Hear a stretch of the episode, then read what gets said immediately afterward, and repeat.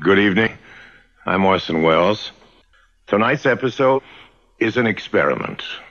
One we hope you'll enjoy, so gather the kids, the dog, Grandma, and lock them in another room.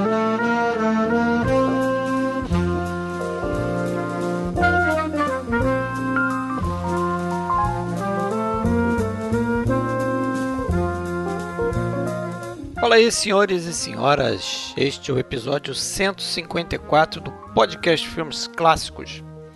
Nessa oportunidade, vamos concluir aí a segunda parte, a parte final, na verdade, uma série de dois episódios nos quais a gente cobriu a carreira do Orson Welles. Falamos de quatro filmes principais no episódio passado.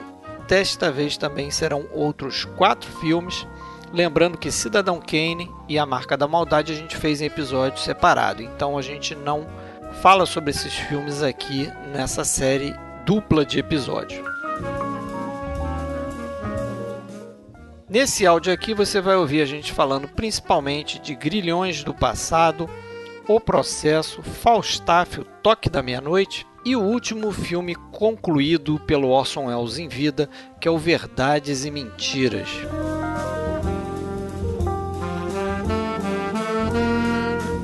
Você pode entrar em contato com a gente acessando nosso site oficial filmesclassicos.com.br e pode ouvir a gente no iTunes, Spotify, Google Podcasts, Castbox e qualquer outro agregador de podcast que for da sua preferência. A gente também tem um canal no YouTube onde a gente publica os áudios que a gente grava e também tem as lives que a gente está fazendo mensalmente. Para achar qualquer um desses canais é só procurar podcast Filmes Clássicos.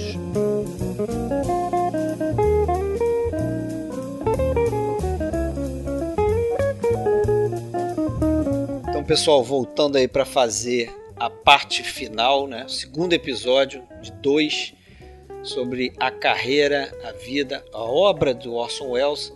Hoje eu falo do Rio de Janeiro, como sempre, Fred Almeida Comigo, Alexandre Cataldo, ele fala de Blumenau. Fala aí, Alexandre, tudo bem? Alô, e aí, Fred, tudo bom? Tudo certinho contigo, estamos de volta. Agora, os três saudáveis, certo? Voltando com a gente. Saudáveis. O Rafael Amaral, do blog Palavras de Cinema. Mora em Jundiaí, tudo bem, Rafael? Olá, Fred, tudo bem com você? Tudo bem, Alexandre? Tudo bom? Tô... Agora. Tê-lo de volta. Opa, muito bom. Agora, não vou dizer 100%, mas 99%, 99%, já tô aqui já. Para quem não se ligou, a gente gravou o episódio passado. O Rafael não sabia, ia fazer teste, mas ele já estava com Covid, né? É verdade, é verdade. Mas teve, deu um susto na gente aí, mas correu tudo bem, né? Beleza. Com certeza. Então, isso aqui é importante. É, vamos retomar aí né, a carreira do Orson Welles. A gente, no último episódio, parou lá no Otelo, que é um filme de 52, é isso? Isso. E ali ele começava é, a fase europeia isso. dele, né? Então, boa parte do que, do que a gente vai falar aqui, na verdade, é, é acho que tudo praticamente que a gente vai falar aqui é com ele fazendo da Europa, né? produzindo, dirigindo da Europa, porque a gente vai deixar de fora o filme que ele fez nos Estados Unidos em 58, que é a Marca da Maldade, que a gente já fez né? no episódio 82. Então a gente vai começar aqui hoje com Grilhões do Passado, certo? Exatamente. On December 25th, an aeroplane was sighted off the coast of Barcelona. It was flying empty. Investigation of this case reached into the highest circles and the scandal was very nearly responsible for the fall of at least one European government. This motion picture is a fictionalized reconstruction of the events leading up to the appearance last Christmas morning of the empty plane. Mr. Arcading ou Confidential Report, filme de 1955, tem esses dois títulos. Exatamente. É, pô, tem um aviãozão aí. Será que é o avião do, do Orson Welles, não? pô, viu? Tá vazio perfeitamente. Tá vazio ah. o, o, avião? O avião voava sem piloto é, em cima de começa Barcelona. assim, né, cara? O filme, ele, ele começa... Impressionante o timing. É. Ele começa, acho que ele começa com uma montagem bem ágil assim, né? Uma coisa bem diferente de um filme de 1955, principalmente nessa sequência inicial que tem esse gancho aí, né, do, do avião voando vazio que depois ele vai resolver no final do filme, né? Mas de, digam aí o que, que vocês acharam desse filme. Eu gosto, apesar de ser um filme assim bastante criticado, né? É, eu, eu vi o filme recentemente, revi o filme e me impressionou bastante, Fred. Eu achei que é um filme ele é todo calcado na estrutura do cinema noir, né? Eu enxergo esse filme como um filme noir. É um filme sobre uma, digamos, é, como outros filmes do Orson Welles, é um filme sobre um enigma ali, eu acho que para ser decifrado, né? E esse enigma, esse truque por trás do filme é o próprio personagem do Orson Welles, né? Para variar, acaba sendo ele mesmo, e eu acho que isso também uh, explica as relações e as comuns comparações que ocorrem, muito comuns, é, entre esse filme e o Cidadão Kane.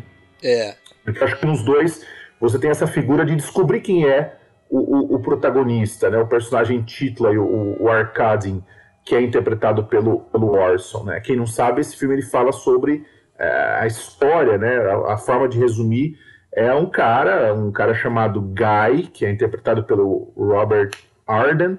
Ele é contratado pelo próprio Arkadin para investigar a vida dele, ou seja, a vida de um, de um cara rico, poderoso, do qual a gente ouve muito falar ao longo do filme. Né? As pessoas falam sobre ele, a gente tem uma ideia sobre esse cara, mas profundamente a gente não sabe quem que é ele.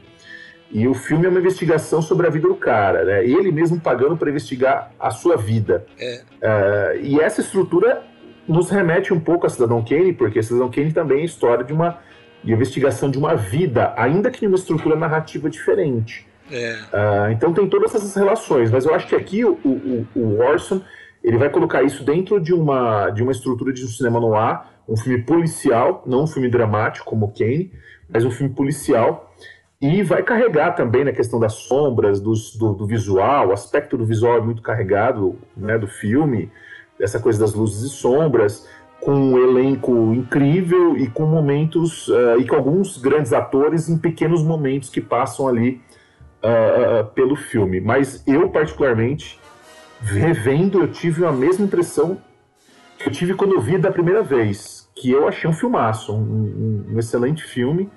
Às vezes um pouco confuso, às vezes a gente tem uma impressão que uma peça está faltando ali, mas é, eu, eu acho que o resultado final é muito satisfatório. Para mim, para mim, eu, eu, eu tenho um, uma relação um pouco diferente com, com o Mr. Arcade. Agora para o podcast foi a terceira vez que eu assisti e foi um filme que quando eu vi a primeira vez eu não entendi nada. Né? Eu, eu, eu me perdi na narrativa, eu, eu não gostei do filme realmente. Depois eu já tinha visto, talvez a coisa de 10 anos, eu vi pela segunda vez já foi um filme que eu assimilei muito mais. E agora, dessa vez, eu consegui perceber é, nuances, até temáticas ali que antes. É aquilo que eu sempre falo, né?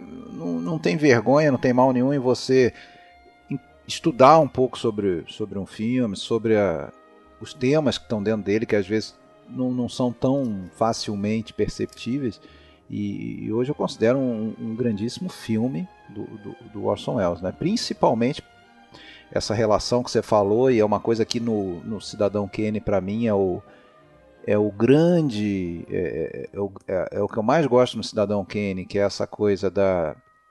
que é um pouco de todos nós, né? De, nós somos todas pessoas desconhecidas para os demais, né? Você, você conhece seus sentimentos, você conhece quais são suas motivações, o que, que você quer, mas são poucas as pessoas que saberiam dizer com certeza o que, que você sabe. Tanto é que eles, se você sair entrevistando 10 pessoas que te conheceram ao longo da vida, talvez você vai ter 10 versões diferentes de você.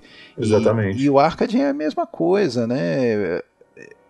Ele nem ele, nem ele próprio pensam dele, né? Ele quer saber o que, como ele é visto pelos outros, eu é, acredito. Nem, né? nem exatamente. É, mas ele tem, ele um tem mais uma, grave. uma razão ali meio sinistra, sim. né? Sim, sim. Para ir perseguir o passado, um passado dele. Mas a verdade é que nem ele próprio sabe muito bem qual é a grande motivação dele, né? É, será que realmente é aquilo que está na superfície do filme? Ah, aquela preocupação em ser bem visto pela filha, que na cabeça dele é a única coisa pura dele, sendo que a filha também não é nenhuma pureza como ele imagina, né? Ele, ele também está perdido um pouco, né? Então, assim, eu, eu acho inclusive que essa, esse episódio hoje, essa parte, esses quatro filmes, inclusive o, o, o filme Shakespeareano que a gente vai é. falar, é. eles estão todos muito ligados porque eles, sim, sim. E, porque eles são verdadeiros tratados sobre algo que a gente já conhece de longa data, que é uma das coisas que o, que o Orson Welles é, mais prezava, que era essa coisa do truque, da enganação, do mistério, da. da, da o que é verdadeiro, o que é falso, né? Exatamente, do que é verdadeiro é. e do que é falso. E aqui você vê que é um personagem uh, que a gente cl claramente não confia no cara, né? O, o, o Arkadin. A gente não consegue confiar nele, a gente sabe que ele está trapaceando. No fundo, o próprio Arden sabe que ele está trapaceando, né? Os caras são. É, o, o, o Arden que eu falo é o, é o personagem do Guy, né? que é o, o real, eu acredito, o, o, é o real protagonista Robert do filme. Né? Exatamente. Isso, e nesse, nesse aspecto é um aí ele até. Né? Ele, sim, mas nesse aspecto aí também dele ser contratado para investigar né, o, o próprio Arcadin. É, ele me lembra também a Dama de Xangai, né? Exatamente. O, em relação àquele personagem do Grisby. Isso, né? isso. Mas ali o Grisby contrata o O'Hara para é, é, é, fabricar a morte do Grisby, né? Fingir que o mata para ele poder sumir. Né? Então é, é, uma pessoa, no caso do Dama de Xangai, o Grisby contratando outra, mas que vai, essa outra pessoa vai acabar sendo o Fall Guy, né? Vai ser o cara que, que vai ser dispensável nessa história aí. A gente tem um início parecido até com o Kenny, que é do personagem principal, que está no, no título, inclusive, né? no título original ao menos, morto. Só que nesse caso a gente não sabe exatamente que ele está morto, a gente não sabe que ele está morto, a gente só é, sabe. Tem só o mistério do, do Ele está morto naquele vazio. avião, a gente só vai saber isso no final e a gente é. não não está respeitando spoiler aqui. Ah, mas é, o flash, aí lá vem né, os famosos flashbacks, essa estrutura narrativa tão cara ao cinema no ar que o Rafael falou, que está relacionado a esse filme, sem dúvida nenhuma. É, e, e, e, tem, para mim, assim, é, é, um daqueles filmes mais um, né, como tantos que a gente vê por aí, que a, a busca da redenção está por trás também, né, do, do, do, personagem do Arkadin. Ele, só que é, é, e aí entram também aquelas coisas que o Wells adora das historinhas paralelas que são contadas, né, que parecem aleatórias e sem sentido. Aquela historinha, por exemplo, do escorpião, né? Que ele conta, aquela famosa, né? O escorpião. Do sapo e do escorpião, da rã, sapo, né? É, mas que tem tudo a ver com a, com a narrativa. Tem tudo a ver, né? Porque ele quer se purificar, entre aspas, do, quer se liberar daquele passado, quer só que como que ele vai fazer isso? Matando as pessoas que sabem do passado, que podem ameaçar essa, essa paz dele Exato. e essa boa imagem que ele quer dizer. Se ele, se ele vai continuar matando pessoas, ele não vai se purificar. Então, é a natureza dele falando mais alto. A natureza dele é a do escorpião, é de dar a ferroada lá, né? É, e, e, até você pode interpretar como o Van Statten, o personagem do Robert Arden, como sendo o sapo, né? Como sendo o cara que faz isso. o trabalho para ele, né? Uma promessa de uma esperança que, pô, nada vai acontecer com ele próprio, mas o escorpião vai lá e tenta, né, dar uma, uma estingada nele lá. Porque é a natureza dele, né? Ele tem que acabar com aquele passado justamente para proteger, né? A questão dele é essa, né? Se proteger é, e proteger a filha, para a filha não saber qual é o verdadeiro passado dele. Mas é um projeto aí que o, que o Orson Welles ele começa a trabalhar em 51, quando ele, ele ele estava fazendo é, um programa de rádio na Inglaterra para pagar as contas do Otelo. Né? E ele segue essa preparação até 53 e aí ele consegue encontrar é, algo que é raro na, na carreira do Orson Welles, um grupo de pessoas né, querendo é, bancar o filme. Né? No caso, aí. um espanhol e um suíço. Só acrescentar uma coisa, um programa de rádio que era como se fosse um spin-off lá do Terceiro Homem, né? Usando o personagem do Harry Lime, era as aventuras de Harry Lime. E, e num desses episódios ele é, é, ele se inspira, tem, né? Tem, tem o personagem tem um personagem do, do Arkadin num dos episódios dessa série, né? Isso. Né? Um personagem secundário, né? Porque o principal era o Harry Lime. É um, um, episódio chamado Man of Mystery. É, Man of Mystery. Tem outro nome também, ele é conhecido por dois títulos. Tem o Greek Meets Greek, né? Grego encontra grego. E, e, e, e ele e ele atua, ele faz, ele trabalha nesse programa fazendo a voz do do, do, do Harry Lime, evidentemente, não do, do Arcade, né? O Arcade é um outro cara, é aquele O'Brady que está no, no filme, inclusive. Ah. E é desse programa também que ele conhece esse ator, o Robert Arden, e convida ele a participar do filme, né? Que para mim é o ponto fraco do, do É, ele do não filme, é né? dos, dos grandes atores. A Patrícia Medina também, né? Que era esposa do Joseph Cotton, também não, Pois é.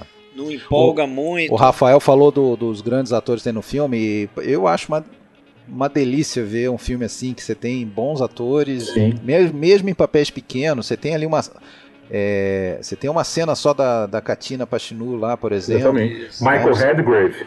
Michael Redgrave. Tem o Akin Tamiroff também, que é outro. Eu, ia- eu ia exatamente falar isso. O, o Akin Tamiroff é um ator espetacular. A gente vai até poder falar dele de novo hoje, que ele vai aparecer em outros filmes aí, em outro filme, né? Do, do Orson.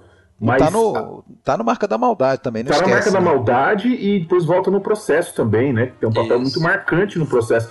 Mas aqui nesse filme, o papel dele, eu acho aquela, aquela situação é, que ele quer um prato, um- exatamente um prato de comida, né? É, aquilo é muito. É muito. hum, É uma situação muito miserável o personagem dele aqui, né? Eu acho muito curioso aquilo. Que o War, o personagem do, do, do, do Van Straten, ele vai atrás daquele. Eu não lembro o que ele quer, ele quer um ganso, eu acho. É, patê, né? patê, Patê, né? patê de ganso, de Patê fígado de de ganso. ganso. Foi grana. Foi, foi Foi grana, não sei gra, como é né? que fala. E ele vai atrás daquele prato, não encontra, não encontra. E quando ele chega naquela festa, aí vem um garçom, uma- numa outra situação, vem um garçom e entrega o prato pra ele. Só que aí já é tarde demais, né? A gente sabe o que aconteceu com o personagem, quando ele vai entregar o, o prato, que o, que o, que o cara, né? O Ja- Jacob, que acho que é o personagem do Akin Tamirov. Jacob Zook. Zook, isso. É. Ele, ele era, era o último desejo, era a última ceia que ele queria, né? Como se aquela fosse a última ceia dele, em troca de informação para o personagem do Van Straten. Então, poxa, eu achei isso uma, uma, uma sacada muito interessante do, do roteiro, é, essa, essa inserção aí dessa situação. Ah, mas, como eu disse, é eu acho um grande filme, mas eu reconheço que também ele tem uns probleminhas ali. Eu não sei se vocês sentem isso, mas eu, eu, eu sinto que o filme é muito veloz, é muito rápido, as situações correm de uma maneira muito rápida, e às vezes o ritmo, ah, toda essa velocidade, eu acho que o filme acaba ficando um pouquinho atropelado. Eu acho que é um erro que o Orson não comete em outros filmes, como por exemplo no Processo, ou mesmo no Marca da Maldade. Mas aqui eu acho que em alguns momentos ele é um pouquinho atropelado, o encerramento do filme é um pouco abrupto. É. Eu não sei o que, que- que vocês acham, mas dá uma impressão de, de que faltou uma coisinha ali. É, eu também acho que você, você tem que prestar muita atenção é, nos diálogos, porque você pode, pode se perder né, nessa busca do, do personagem do, do Guy, né? É, de descobrir o passado do, do Arcade, né? É uma, Exato. coi- uma coisa que eu, que eu acho que passou. a- sempre foi desde o início, mas foi ficando cada vez gradativamente mais é, marcante nos filmes do, do Orson Welles. é Essa, essa, a montagem, que é uma coisa bem desconcertante. Inclusive, às vezes. É, a gente sabe, né? é era muito comum para ele fazer plano e contraplano, filmados meses de diferença em lugares diferentes. É, eu não sei se nesse filme tem isso, vai ter em outros, vai ter no processo, vai ter no, no Falstaff também, mas ah, é, é, isso acho que contribui um pouco para esse desconcerto, assim, porque a gente vê é, a gramática sendo é, rasgada né, em alguns momentos. Você fica desconcertado realmente é, em, em vários momentos. Agora, outra coisa que, que- que a gente sempre fala do Orson Welles, que é a questão da, da, da paixão dele pelo Shakespeare, que a gente vai falar mais no Falstaff, mas nesse filme também tem algumas coisas ali, se você for pensar, é, principalmente naquela cena que eu acho do cacete lá perto do final do filme, em que você vê ali assim, o fracasso do, do poder, né? Aquela coisa do cara que é milionário, mas não pode, por exemplo, vencer a morte, ou não pode vencer uma doença. E ali o cara é, é a situação dele no aeroporto, No em que ele, aeroporto, ele é. oferece a fortuna dele. Porra, isso claramente ele tirou do Ricardo III lá do meu reino por um cavalo, aquela coisa né? É, é. do. do e- ele tem todo o dinheiro do mundo, mas não, vai conseguir o que ele quer, então ele precisa. É, ele não consegue porque o personagem do Guy faz uma, uma piada lá, né? É, meio que desmoraliza ele ali, trata como uma brincadeira e os passageiros riem e tal e, e acham que, é que ele está inventando aquilo ali, né? Que ele está blefando, que ele não vai pagar nada. Eu li até análise dizendo que, o, que se você for comparar, o personagem mais FDP do filme é o Guy. E não, não é o Arcadin. Porque o, é, porque o Arcadin pelo menos tem é, valores, pelo menos ele tem, tem uma, um princípio, motivação, tem uma motivação nobre boa, de, é. em relação à filha, né? É, enquanto o, o, não, Guy, o outro é ele, na verdade, é, é aventureiro mesmo, sem, sem nenhum tipo de limite. É, é o, o Guy é um bandidinho barato, né? Isso ele nos esconde desde o começo, né? Ele é o personagem que o Orson Welles faz na Dama de Xangai. É. é aquele bandidinho barato que não vale nada, o cara derrotado, que entra nessa situação meio que né, por acidente ali, né? É, ele tá atrás, ele tá atrás, na verdade, da fortuna do Arca. Né? Exatamente. Né? Porque ele, ele consegue aquele segredo e essa cena inicial, onde tem um, um sujeito ali que no início morre com uma faca nas costas. Né? Porto, é, de Nápoles. É, me lembrou um pouco o, o Homem que Sabia Demais, do Hitchcock, né? Tem a mesma ideia lá com aquele personagem do Daniel Gelan, que uhum. chega com a faca nas costas e passa Verdade. o segredo pro, pro James Stewart, né?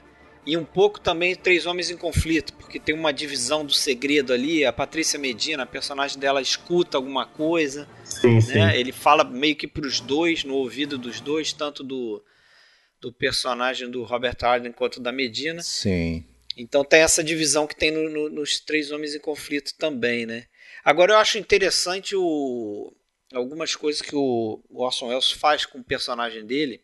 Primeiro que é aquela coisa de, de segurar o personagem, né? O personagem ele é falado, você escuta o nome dele várias vezes, ele está sendo procurado e você primeiro vê ele em silhueta, né? Naquela festa. Então já, já te causa aquela sensação de, pô, quem é esse cara? Apesar de que a gente sabe que vai ser o Orson Welles ali, né? Mas como ele está caracterizado, né? quando você está vendo o filme pela primeira vez. E aí ele aparece.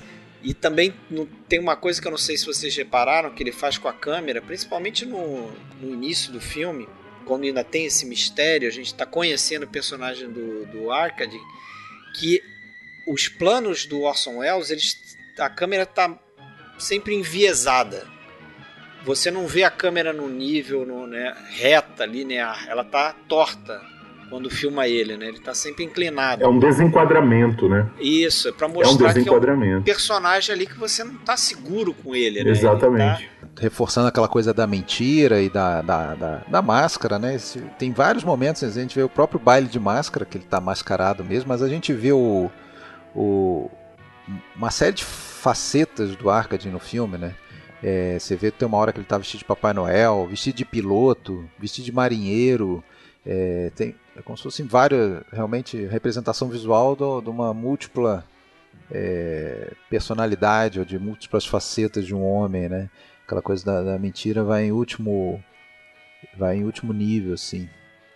Exatamente. É, Até não completei o que eu ia falar, mas o, você falou do Robert Arden, ele tem tantos atores bons em papéis menores, e no papel principal botou um cara assim que eu, eu, podia ter sido um ator mais convincente ali, para mim, né? Não, é. não, sei. E tem a namoradinha dele, né? Ou mulher dele, não, era esposa, esposa dele. É, eles iam casar em 55, né? Não, não sei se eram, eram casados, casados quando estavam tá. filmando. É, que era Paola Mori. Isso, Paula Mori, que era inclusive condessa, né? Era condessa Paula di Gerfalco. Era uma aristocrata italiana lá e parece que ele casou porque os pais meio que forçaram, né? Pois é, você sabe que ele casou com ele, vamos dizer, ele conheceu ela antes de casar, né? Ele conheceu ela, que ela já ela já tinha atuado, aliás, quando ele conheceu ela, ela estava atuando num filme lá da, feito na Itália, lá, com, com Errol Flynn, inclusive.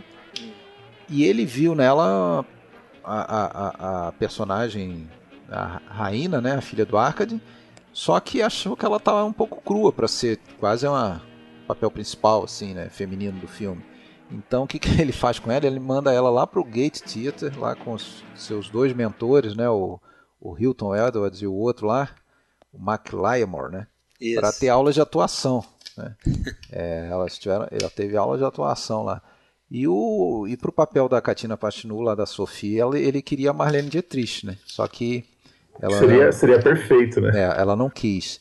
E, inclusive, consta que o Orson Welles ficou adiando as cenas da, Katina, da dessa personagem esperando, até o último momento, porque esperando ver se ela não mudava de ideia. É. Pra, pra, ela só foi aceitar fazer, na né? marca da maldade, então. É. Pelo visto. Pois é. E tem gente que eu vi que, que vê nesse, nessa relação do Arkadin com Van Straten é, uma, uma referência também à, à história do, do Mephistófeles e do Fausto, né? Que o personagem do, do rapaz ali seria um, um Fausto que se alia com o demônio Mephistófeles do, do Arkadin, né? Pra, pra, buscando redenção ou algo do tipo, né? O problema é que a gente não vê o, essa pureza toda no, no Straten, né? É. No final do filme que seria de se esperar, né? É, não sei o que pode acontecer depois daquele momento em que a em, em que morre o Arcade, né? O que, mas pelo que a gente conhece do Straten ao longo do filme, ele vai dar um pé na bunda da, da menina lá, por exemplo, com se ela certeza, não ficar, se ela não ficar com a, se ela não ficar com a herança, por exemplo, alguma coisa assim. Até porque naquela sequência anterior, no, na primeira parte do filme ainda, quando ele está no quarto com o personagem do Arcade, em que ele coloca o relatório na cama, a menina aparece e tal, ali fica muito claro a intenção do, do Van Straten, né? O negócio dele é dinheiro, ele está ali para para se dar bem, né? Não, não vejo ali que tenha sentimento, intenção de sentimento da parte dele, pelo menos é o que me parece. E, e, e, visualmente também tem.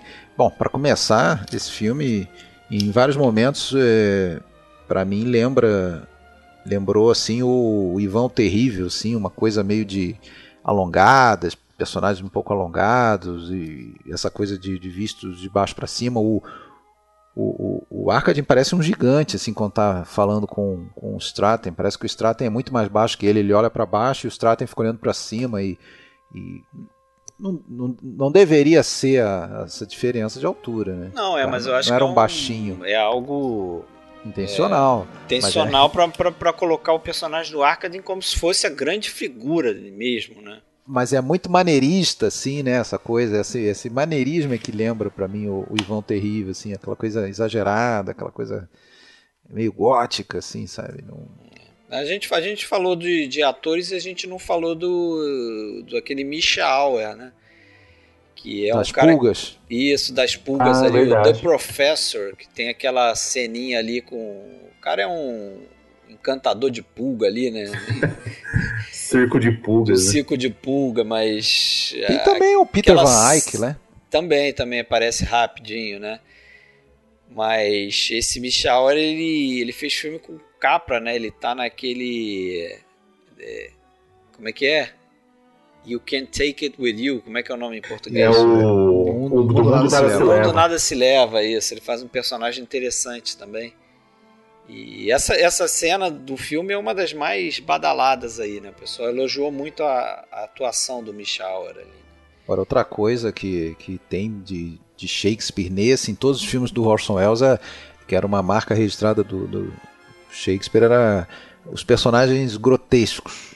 Né? Como tem personagem grotesco no fi nos filmes do Orson Welles também, né? Ah, isso é, é uma coisa. É, é uma marca deles também, né? Você vê esse, esse próprio do Michel Auer, é, fi, tanto fisicamente como nos hábitos, a gente vai ter isso lá no Falstaff, lá o personagem do. do Mr. Silence. Aqui é, é um filme que ninguém se salva, né? Você não tira ninguém da. Você não salva ninguém praticamente, né? Talvez a filha só.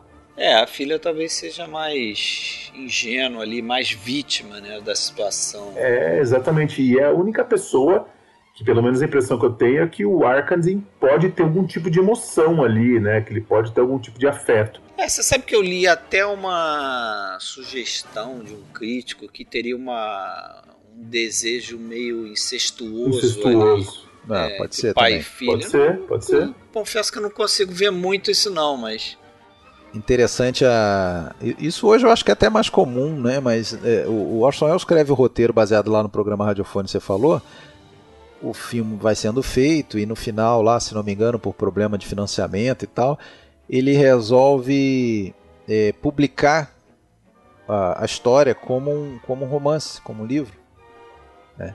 E aí até contratou um cara lá para escrever, um tal de Maurice Bessy. Só que quando vai para publicar, ele, Orson Welles, assina, como se ele fosse o autor do livro. E ele não escreveu o livro. Hum. É, então você entra lá para ver, tem lá roteiro, e, é, história original e roteiro de Orson Welles. É, história, história e não é bem assim. Ele escreveu o roteiro e depois é que foi escrito o livro. Acho que isso hoje é até comum, né? Às vezes o filme é lançado, faz um sucesso, daí dois meses você vê na, na livraria é, um livro com, com aquela história ali, mas, enfim, eu não sei como é que funciona, mas eu acredito que não, não seja feito a partir do roteiro, sei lá, é como se fosse quase, talvez, o, o filme contado ali, não sei. É, curioso isso, né? E, é um e a trilha que... sonora, sabe quem assina a trilha desse filme? Hum. É um cara que não é muito conhecido, assim, mas eu, eu bati o olho e falei, de onde eu conheço esse cara? Eu fui dos Amantes de Montparnasse, que eu gostei muito da música quando a gente gravou o episódio do, do Jacques Becker. É o Paul Mizrachi. Paul Mizrachi. Ele, ele faz a, a, trilha do, do Mr. Arcade. Ah, legal. legal, legal. Agora parece que em 91 um historiador Jonathan Roosevelt identificou sete versões diferentes dessa história aí. Ele escreveu um artigo chamado Os Sete Arcadins. E parece que depois da publicação desse artigo descobriram mais duas versões. Incrível, né, cara? Essa, é, essa sina do é, é Orson Welles, assim. Orson Welles, é. Né? eu sei que a, a Criterion lançou uma edição, com, pelo menos tinha lançado em DVD, que acho que com três versões diferentes, né? Olha só. É, eu, particularmente, a versão que eu assisti foi a versão que a Versátil lançou aqui no Brasil, no box do Orson. E eu não sei se é a definitiva que, que ele desejava, mas com tanta versão assim fica até difícil saber, né? Qual Agora, é. no, é, novamente, por que tantas versões? De onde que começa essa história? Porque ele, no meio do caminho, perde prazo, o produtor fica pé da vida com ele. Quando ele acaba de filmar, arrancam da mão dele a coisa, não deixam ele botar a mão para editar. Exato. É, né? E, e, é, e, e, também porque ele tem algumas escolhas que são talvez muito ousadas para a época, né? E os caras às vezes pensam, não, vou fazer uma coisa que eu sei que talvez atraia mais público, né? Aquela eterna briga do, do, da questão comercial com a questão artística, né? O produtor queria que o filme fosse para Cannes. Aliás, aliás, isso aí foi uma marca desses filmes que a gente vai falar, né? Queriam que o filme ficasse pronto, deram um prazo para ele, tal data, para dar tempo de inscrever o filme. É, aliás, em Veneza, Festival de Veneza. Claro que ele não conseguiu cumprir o prazo, apesar de que ele correu, inclusive, para agilizar a edição, ele dublou 15, 15 vozes do filme. é. Mas mesmo assim perdeu. E aí o cara deu um novo prazo para ele. Foi Isso vai ser, um, vai ser uma é. tônica, é. né? No, nos filmes dele também. Ele, ele fazer dublagem de vários personagens, né? Porque ele dizia que era bem mais barato ele dublar esse personagem do que é. contratar os atores de novo depois de um tempo para vir para o estúdio e dublarem algumas vozes, né? Então, Inclusive no, no processo ele fez isso, acho que ele dublou, é, no dublou Falstaff também, Falstaff é. ele, ele dublou vários personagens? Mas vamos, vamos seguir, é, vamos. É, passar para os outros. Vou falar rapidinho de 1955, dois é, programas que ele fez para a TV inglesa, né? Um se chama Orson Welles Sketchbook, quer dizer, o, o, o livro de desenho ali do Orson Welles, seria a tradução é, que na verdade esse livro de desenho é uma desculpa para ele fazer uns desenhos dele. E ele, em sete episódios, é um, um programa que ele fez para a BBC, que ele conta várias histórias, né? É, histórias da vida dele ali, do, do passado dele. É, histórias que ele ouviu que ele acha interessante também. Então ele fala daquele episódio lá é, no rádio onde ele leu Os Invasores de Marte, né? É, faz uma brincadeira com os críticos lá, até meio assim, tipo, indicando que é, os críticos podem morrer por conta de voodoo, né? uma, uma bobageira dessa assim. A conclusão, ele deixa meio que um aviso para os críticos, quem vai criticar os filmes dele e tal.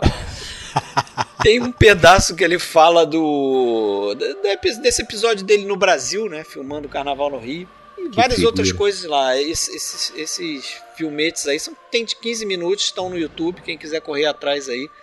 É, vale a pena ver, né? A figura do Orson Welles eu acho que sempre interessante, cara. Toda vez que ele aparece, e, e ele é um excelente contador de histórias, né?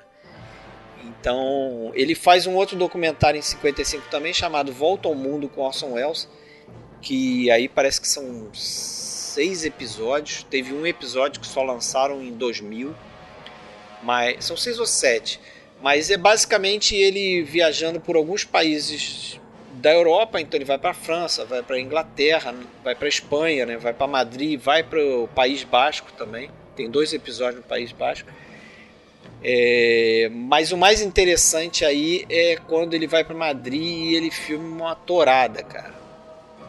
E pô, ele filma a torada, a torada é bem um negócio bem sinistro.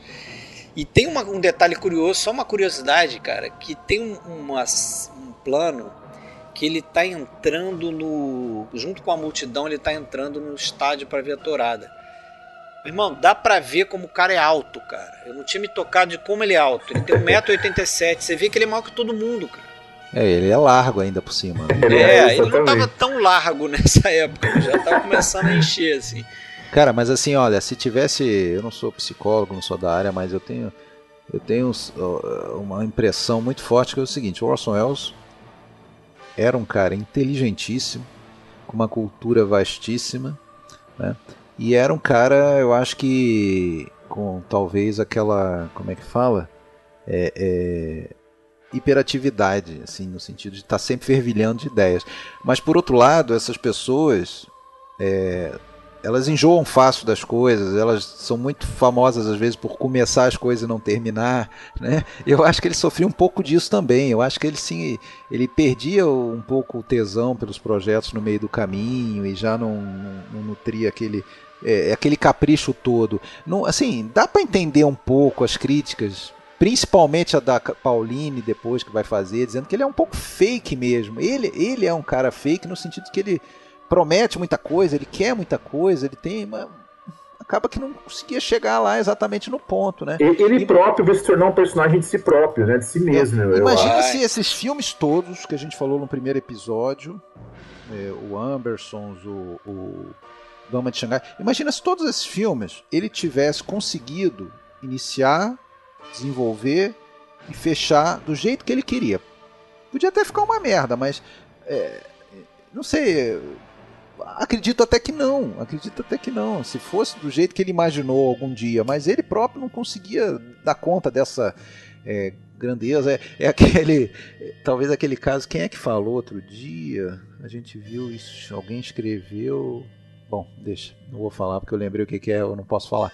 Mas enfim, é, passa para muita gente e não, não por acaso vai passar uma sensação de desorganização.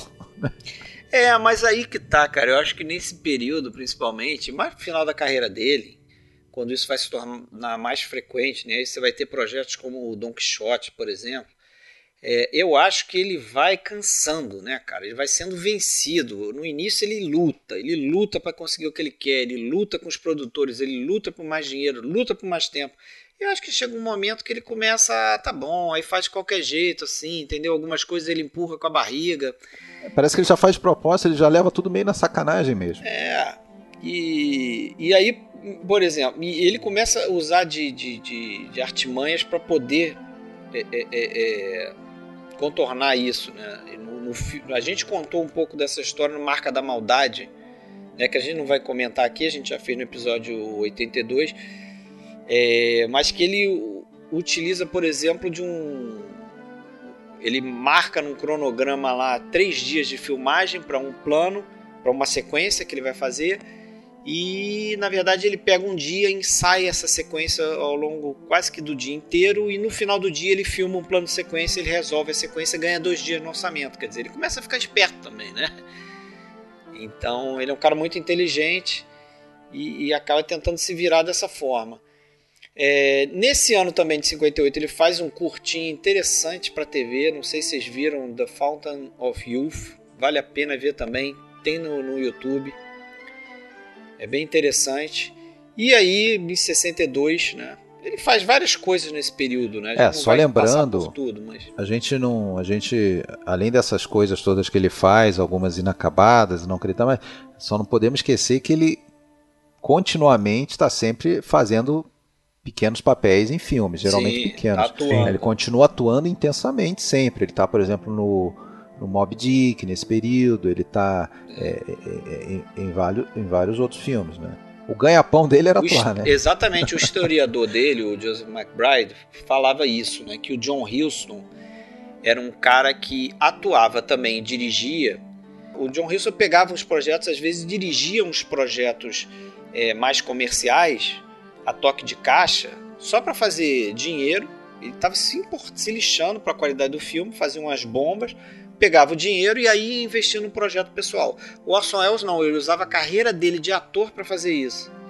Então ele fazia altas bombas, né? Você citou Mob Dick, que é um bom filme, mas ele fazia uns personagens assim filmes que ele sabia que iam ser ruins, né? E geralmente papéis pequenos, né? Papéis pequenos, pegava o dinheiro e investia nos projetos dele, né? Como diretor, ele, ele não queria fazer porcarias, né? Então ele, ele, ele tentava fazer o melhor ali, né? Claro que nem sempre ele conseguia. Mas vamos pro, pro processo, né? Vamos lá. Before the law there stands a guard. A man comes from the country seeking admittance to the law, but the God cannot admit him. Can the man hope to enter at a later time? I've heard it before. We've all heard it. The man is dying of old age, still waiting there. And just at the end, the guard tells him that the door was meant for him, only for him. The guard tells him no one could enter this door. Filme de 62, que também foi um, acho que foi um dos poucos projetos assim que meio que caiu no colo dele, né? Ele estava fazendo, ele estava justamente atuando no filme pro Abel Gance, é, que no Brasil, Austerlitz, a Batalha de Austerlitz, que aqui no Brasil chamou Com Sangue se escreve a história, um filme de 60. É, os produtores desse filme, os irmãos Salkin, é, oferecem ao Orson Welles a chance de, de produzir um filme para ele né, tem lá um orçamento de 650 milhões de francos e dão uma lista de 82 é, histórias para ele escolher. Né? Ele não gosta da maioria e ele puxa dessa lista justamente o, o romance processo. aí do, Do Franz Kafka. Kafka, é, o processo. Né? Só que ele, ele tenta fazer uma visão diferente do que está no livro. Ele, inclusive, ele tem umas ideias ousadas para fazer com o cenário. É, A ideia original dele é que os cenários fossem se deteriorando ao longo do filme, né? À medida que o, que o personagem do Joseph Kay lá fosse chegando para o final, os cenários iam sendo completamente destruídos, né? Mas ele não conseguiu fazer isso. É mais um daquelas produções que ele teve uma série de problemas, né? Ele pretendia fazer boa parte em Zagreb, as filmagens, aí não conseguiu é, um estúdio lá, um, um, pedaço da cidade que ele usar para fazer um, a, a, sequência final do filme. Ele não conseguiu fazer em Zagreb, ele, aí ele veio para Paris, onde ele filmou a maior parte do, do filme. E ali ele teve que descobrir um lugar para filmar o final, né? É até curioso essa história porque ele ficou com insônia e ele da janela do hotel, assim, 5 e meia da manhã, ele estava olhando pro para ali pro horizonte, né, de Paris. E ele viu Gary Dorset. Isso, exatamente. Ele viu ali um aquele relojão que tem na fachada. É um relógio duplo, né? Parece que são duas luas, né? Pelo menos foi isso que eu li, eu não conheço o, o local, mas ali ele viu aquilo, ele se interessou, achou interessante, era um prédio abandonado e tal. Ele desceu, foi lá visitar a locação, tipo sete e meia da manhã, e ali parece que ele encontrou esse mundo do, do Kafka, né? Uhum. É, tem a. Era, era uma estação de trem que tinha sido desativada não tinha muito tempo e pouco depois também ia ser transformada em museu. Então, mas ele deu a sorte de naquele momento estava é, desativada, né? inutilizada, né? Cara, eu, para mim esse é o melhor dos, é o que eu mais gosto desses quatro, tá? É um filme que eu já vi uma porção de vezes. É, eu gosto muito do livro que eu li quando adolescente ainda. É, é um dos livros assim para mim mais marcantes da vida mesmo. Eu acho que quem lê tipo de livro assim que você não, não esquece, mas é, e, e, tem apesar dele ter sido escrito por um por um cara num determinado contexto ali, eu acho que ele traz coisas que conversam com a, com a realidade atualíssima, né, do, do, do, estado totalitário, da opressão, da paranoia, do, do, é, do dos abusos, essa coisa toda. E eu, eu, acho que assim a essência do, do livro está no filme, não tem dúvida nenhuma. As escolhas que o Wells fez, eu acho que foram muito válidas. Ele mudou bastante é, coisa. Ele inverteu ordens mas no, nesse tipo de história, a ordem não chega a ser tão relevante, porque não é uma narrativa lógica, linear. Né? É, inclusive, é. Ele, no, no início, é, ele fala muito dessa questão que, o, que essa é uma história estruturada sob a lógica do sonho, né? Isso. É, então... Você pega, por exemplo, filmes também. É, é, quase um filme de episódios em que o personagem do Kafka, do, do, do Joseph Kay, ele que não tem esse nome por acaso, ele é um. É, que aliás é um nome de personagem recorrente na, no, é. em outros livros do Kafka, né? E é um pouco autobiográfico. Castelo mas, também. É, é exatamente. É, e, e, e, a. Você pode mudar os capítulos de ordem, tudo. É, assim como vários filmes. Você pensa, por exemplo, um filme como La Dolce Vita, lá, ou, se você inverter a ordem de, daquelas diversas historietas dentro, não vai fazer diferença no espírito do filme, né? Que é de um cara flanando sem, sem rumo e sem ambições. Ou... E aqui é a mesma coisa, o cara tá, tá no, na, dentro desse pesadelo, qualquer que seja a sequência. E o final que ele muda também, né? Depois a gente vai falar é, disso. É, dizem que o, a principal mudança dele, que foi mais criticada, é justamente o personagem do Joseph Kay porque eu não li o livro, mas parece que no livro é, ele é um cara mais vitimado.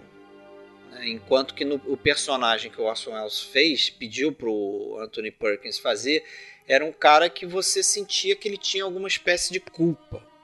Né? Então o, o Orson Welles, ele, em 81, ele faz um, um documentário, na verdade é uma entrevista, não sei se vocês viram isso, que ele, que ele chamou de Filming the Trial. Era um projeto que acabou não ficou concluído também, mais um projeto desse. Mas era basicamente ele sentando na frente de uma plateia de estudantes de cinema e as pessoas perguntavam sobre o processo para ele. E uma das coisas que ele fala, e ele assume a culpa, ele fala: não, o Anthony Perkins deu uma atuação excelente, só que ele foi muito criticado por conta da minha interpretação do personagem, porque eu sempre vi o personagem do Kafka como sendo um pusher, que ele falou, né? Que é um cara que ele está interessado em subir na carreira ali, na burocracia. Né? Então ele não é um cara que é totalmente uma vítima do sistema. Eu não sei qual a tua interpretação, você que leu o livro. É, eu, eu acho o seguinte, é, não é um, nenhum santo o personagem do Joseph Kay, pelo contrário, eu acho que essa, nessa ambiguidade está o grande mérito do. Porque assim, essa Mas ambiguidade. Mas o não esconde essa ambiguidade ele, também. Né? Então, ele não esconde, é, não esconde. pelo contrário, eu acho que ele reforça isso. Talvez um pouquinho, ele, ele sobe um pouquinho o nível em relação ao livro. No livro isso não fica tão evidente, mas é também. Né? Agora, no filme, isso é gritante, mas é, é gritante. A gente não. E eu acho que isso foi uma das causas de, de fracasso um pouco desse filme, que pô, você tem um personagem que você quer se identificar com aquele cara. A gente tem medo também de ser oprimido, a gente tem medo de ser perseguido sem entender a razão. Culpado a gente, a gente quer se identificar com isso, mas ele não consegue, porque o cara é um babaca. O cara é um babaca, ele é ambicioso no trabalho, ele, ele atende o público lá e faz as pessoas esperarem sem razão nenhuma, só pra só para se sentir o poderoso. Ele, te, ele é mulherengo, ele tem várias mulheres. É. Ele, ele maltrata a família, ele não quer receber a prima, não quer receber o tio. É, ou seja, ele, ele é um ele é um, um chato, né? a gente não consegue gostar dele, entendeu? Mas a gente meio que se identifica com essa pouco. Mas eu acho que esse é o grande mérito, porque assim, de alguma coisa, de alguma coisa, todo mundo é culpado. Todo mundo tem sua culpa né, de alguma coisa. É, todo mundo tem sua culpa secreta. preto escondida. e branco, né? Cara? Exatamente. E ele tem. E ele tem. E eu acho que esse é, o, é, é, é um dos grandes temas do filme. Todo mundo tem a sua culpa, sabe das suas culpas é, sabe aquela, aquela frase idiota que tem, ah, é, você não sabe por que, que está apanhando, é, como é que é? Eu não sei por que, que eu estou batendo, mas você sabe por que está apanhando, quer dizer, é, é mais ou menos por aí, né, porque é, as pessoas nunca dizem para ele exatamente o que está acontecendo, de, é, é, ele está sendo acusado de quê, mas é como se ele tivesse é, meio que sabendo que de alguma coisa ele é culpado, tanto que ele caminha. E, e, nossa, isso é muito interessante, cara. No, é, é, é como, como diria o Williams se estivesse aqui, é mind blowing. É, é, é, porque assim, olha, a, a, ele é enredado nessa teia que, que coloca ele de uma maneira sabe, que quanto mais ele se debate, mais ele vai sendo preso. Então ele, ele, ele, ele fica acelerado, ele, ele, ele, ele fica é, num ritmo frenético para tentar ir nos lugares resolver as coisas. É. E, e, quanto mais ele acelera e mais ele vai atrás, mais ele caminha para o destino dele. É, é, é quase como se dissesse assim: olha, é, tem alguém te perseguindo, tem alguém dizendo alguma coisa de você, fica quieto no teu canto, não faz nada.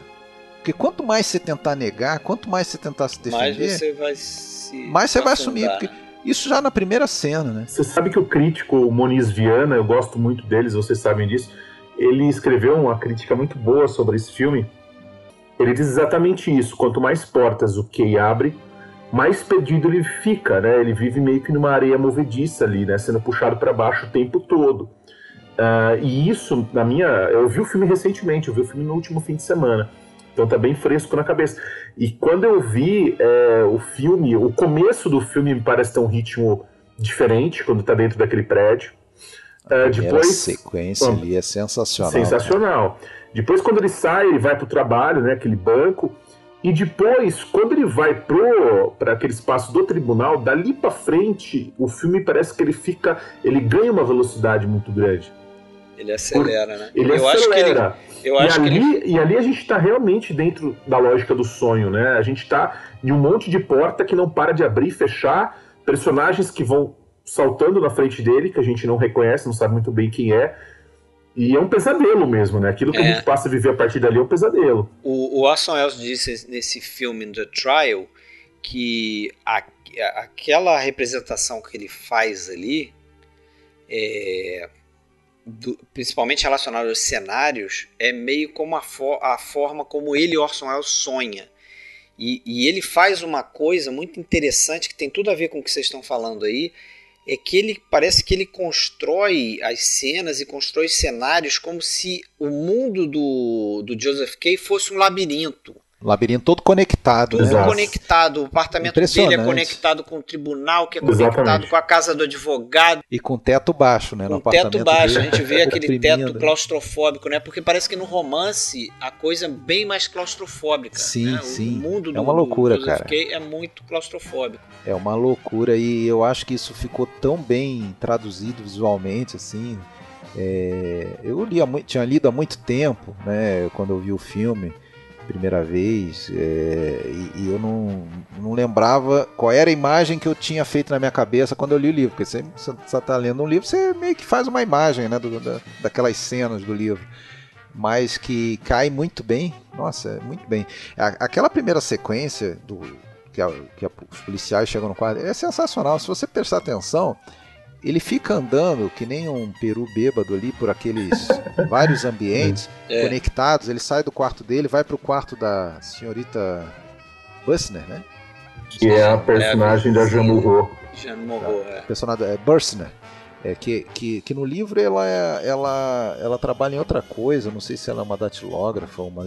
É, no filme ela é uma dançarina. É, é, é, uma, uma dançarina barra prostituta, me parece, é, né? É. Isso. E ele vai pro quarto dela, depois ele vai no corredor, depois ele vai naquela sacada, e ele fica andando para lá, para cá, os policiais aparecem em todos os ambientes atrás dele. É, é uma coisa desconcertante, assim, você perde um pouco a referência. E, e, e, ao mesmo tempo é como se tudo fosse conectado. E depois a gente vai ver quando ele vai no apartamento daquele pintor e sai por uma porta, tá dentro do tribunal. É uma, uma loucura. E tem uma sequência, e tem uma cena que eu acho muito forte, que é aquela cena do, do tribunal mesmo, quando um homem agarra uma mulher ali Uhum. Uh, e leva para fora. Ela é a única mulher que está ali dentro daquela sala, de... o estudante de direito. O estudante de direito. Ela é a mulher, ela é a mulher do segurança do, do, tribunal. Que é, é, que é a Elza Martinelli, né? Elza Martinelli. É. E ela é, é, servida por um juiz depois, né? Ela é levada por um juiz também. É. E é interessante, né? A Elza Martinelli Eu, eu sempre lembro dela do Atari. Atari, né? sabia que você ia falar. É, eu acho que é o papel mais conhecido dela, depois desse aqui, talvez.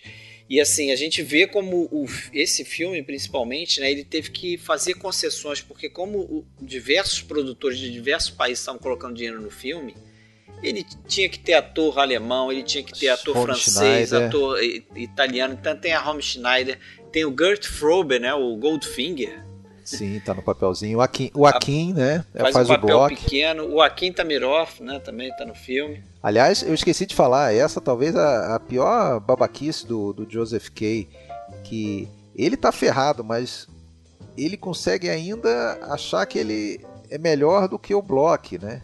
Ele tipo humilha o Block. É. Que, que é o outro cara que tá. Que, o Block é como se fosse o Joseph Kay no futuro, né? Ele já. Pô, cara, aquilo ali é, é fantástico, cara. O, o cara, ele paga, ele paga cinco advogados. ele paga cinco advogados e ele próprio tá estudando para fazer a defesa dele.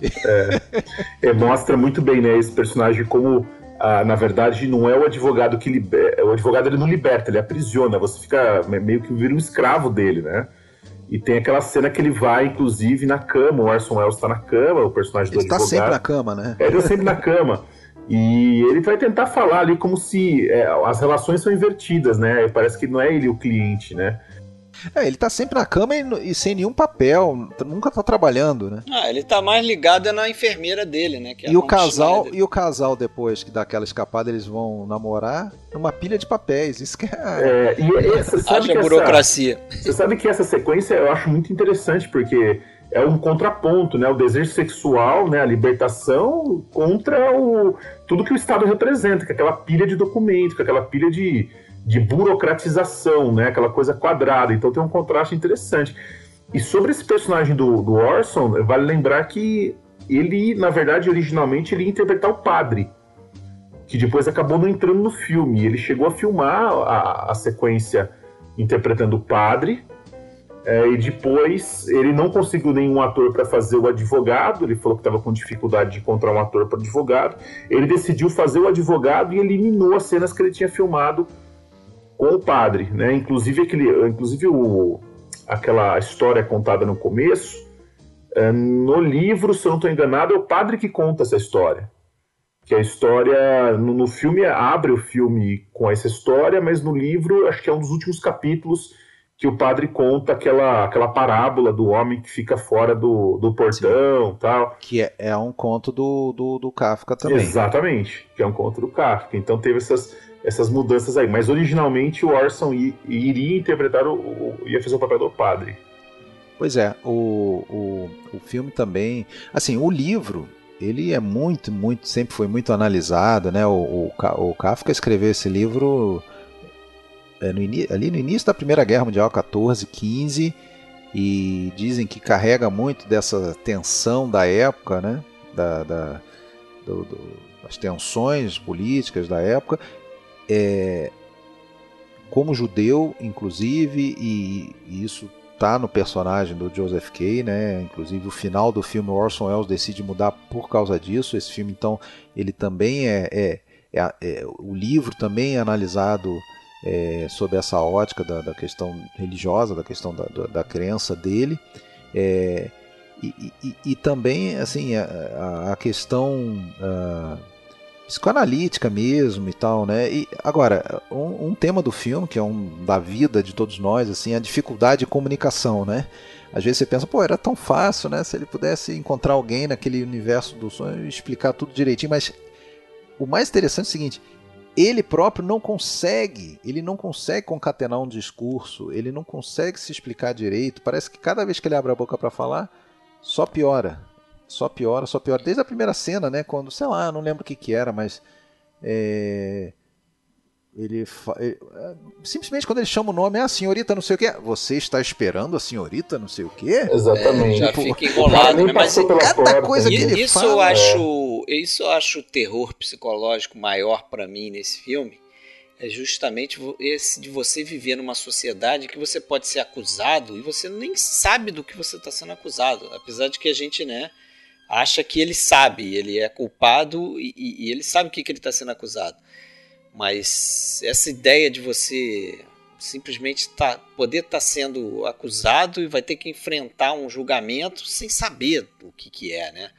É, simplesmente porque você está numa estrutura de poder que é, permite que essas coisas aconteçam, né? Isso para mim é, um, é o maior Mas, assim, pesadelo assim, aí. Num outro grau, no, não nesse grau, é, vamos dizer, extremo do que está na obra, tanto no livro quanto no filme, isso existe. Sim. Isso existe. De certa forma, a gente, a gente, está, a gente é comandado por grandes corporações, por Estado, Isso, por, totalmente. pela lei, boa ou, ruim. Às vezes, lei. às vezes nós estamos fichados e nem sabemos, né? Pois é. Totalmente, né? Completamente, né? Não, e acho que cada vez mais, né? Com essas tecnologias, é, essa coleção de dados. E, e, eu me lembro, e, eu me lembro bem a cena que o, que o, que o Anthony Perkins, o, o K, ele se encontra a primeira vez com o personagem do Orson Welles, com o advogado, e o personagem do Orson Welles e os outros personagens que estão naquela sala, eles falam, ah, então você que é o Joseph K., Quer dizer, já sabiam de tudo do cara, é, já sabiam o, o, crime que o cara cometeu sim, e por que sim. o cara tava ali. E ele não sabe o próprio crime que ele cometeu, né? É difícil escolher nesse filme, assim, a, a cena, para mim, é a cena mais legal, mais marcante. Aquele tribunal, aquela sala do tribunal, quando ele entra, é tem fantástico. gente até o teto, tem gente é. até o teto, aquilo ali. É um, é, não sei se parece um, uma sala de, de torcida, Aquilo sei lá. Ele dá uma agonia, teto. né, cara? É, e, e, e, a variação do som que ele faz, né? É um silêncio que dá pra ouvir um, um respirar dele, aí daí a pouco o pessoal começa a dar gargalhada dele. É, aquela coisa desconcertante, assim, né? Enfim. Ou então também tem aquela cena quando ele entra a primeira vez lá no, no, nos escritórios, né? Que tem, sei lá, eu acho que eram mais de 800 é, que eu li eram 850 escrivaninhas. Ah, aquele plano é Ele sensacional. Ele filmou aquilo lá em né, Zagreb, né? Aquele é, plano é sensacional, me lembrou a Turba, né? Exatamente, a Turba. se meu apartamento falasse Exatamente, também, né? Também, também. Que, se meu apartamento falasse é inspirado no A Turba, né? É. Sim, sim. Ele vai, ele vai meio que zigue-zagueando ali, né? Isso. E, e, e, tem o... E tem o... Depois a prima vai tentar falar com ele, não consegue. É mais uma faceta sacana dele, né? É. Agora você falou do, do, do final. É, parece que o final, é, a morte do Joseph Kay é de uma forma mais masoquista, é isso mesmo? No livro, né? Não, não, não, não, é, não, é, que é, é, não é que é masoquista. Meio que ele aceita mais a morte. Esse, esse livro do, do, do Kafka ele é considerado, ele é tido como um livro incompleto, que ele não chegou a acabar, apesar de que ele escreveu meio que às pressas, mas na verdade ele morreu em 24 teoricamente sem acabar o livro, e os, os, originais passaram por um amigo dele, se não me engano, que publicou em 26 a primeira vez. Então sabe-se lá se não foi um amigo que escreveu esse epílogo, não sei. Mas, enfim, o, no livro, os policiais levam ele para aquele, aquele buraco e a, mostram a faca, aquela adaga, sei lá, para matar ele. É igualzinho. E ficam passando de mão em mão, meio que em cima, assim, por cima dele, assim, passando de mão em mão. E ele se aborrece com aquilo. Ah, tá. Então, mas é entendeu? é diferente do filme, né? É diferente do filme. Porque no por filme ele joga uma granada pra cima Sim, dele. não, mas o que, que aconteceu? O Orson Welles, ele mudou deliberadamente isso porque... Bom, 1962, a Segunda Guerra não fazia tanto tempo, o Holocausto, aquela coisa, ele achou que não pegaria bem mostrar um personagem que era claramente judeu, né? Era tido. Não é, isso não fica expresso, mas tem essa, essa noção de que o personagem do, do Kafka era um judeu, é, aceitando, a não só aceitando morte. passivamente a morte, como é, desejando ela. É. Né? Ele, ele preferiu fazer um cara que até o último momento resiste a isso. Até o último momento luta contra a opressão. Tanto é que ele fala assim: não, peraí, vocês vão ter que me matar, porra. Ele joga granada de volta, não é? Ele tenta jogar granada, tem uma história dessa. É, o, pró o próprio Orson diz que se o Kafka tivesse escrito esse filme depois dos campos de concentração, ele não teria feito esse final, né? É. é faz sentido, é um né? É um negócio Acho, estranho. É um negócio estranho. Mas tem. Mas tem. Tem. Tem coisas muito, muito, muito legais nesse filme. Tem a música do música do, do Albinoni lá do que é outro talvez F for Fate. Tem Rom né? Schneider, né? gente? Coisa mais linda do mundo, né? É, sabe tá sabe que aquela música que está na abertura do filme, que é o tal do adágio do Albinoni, é, possivelmente é um outro fake aí, né? Porque dizem que isso aí foi composto no século XX por alguém aí qualquer lá que atribuiu ao, ao Albinoni, não, não era do Albinoni, enfim. Mais uma história. É, tudo a ver é, com Orson Welles. Tudo a ver Agora, com detalhezinho, detalhezinho legal aí, link pro próximo filme é que ao filmar em Zagreb, ele conhece quem? Ele conhece lá uma tal de Olga Palinska, Palinkas? Olga Palinkas, uma atriz é, croata, né?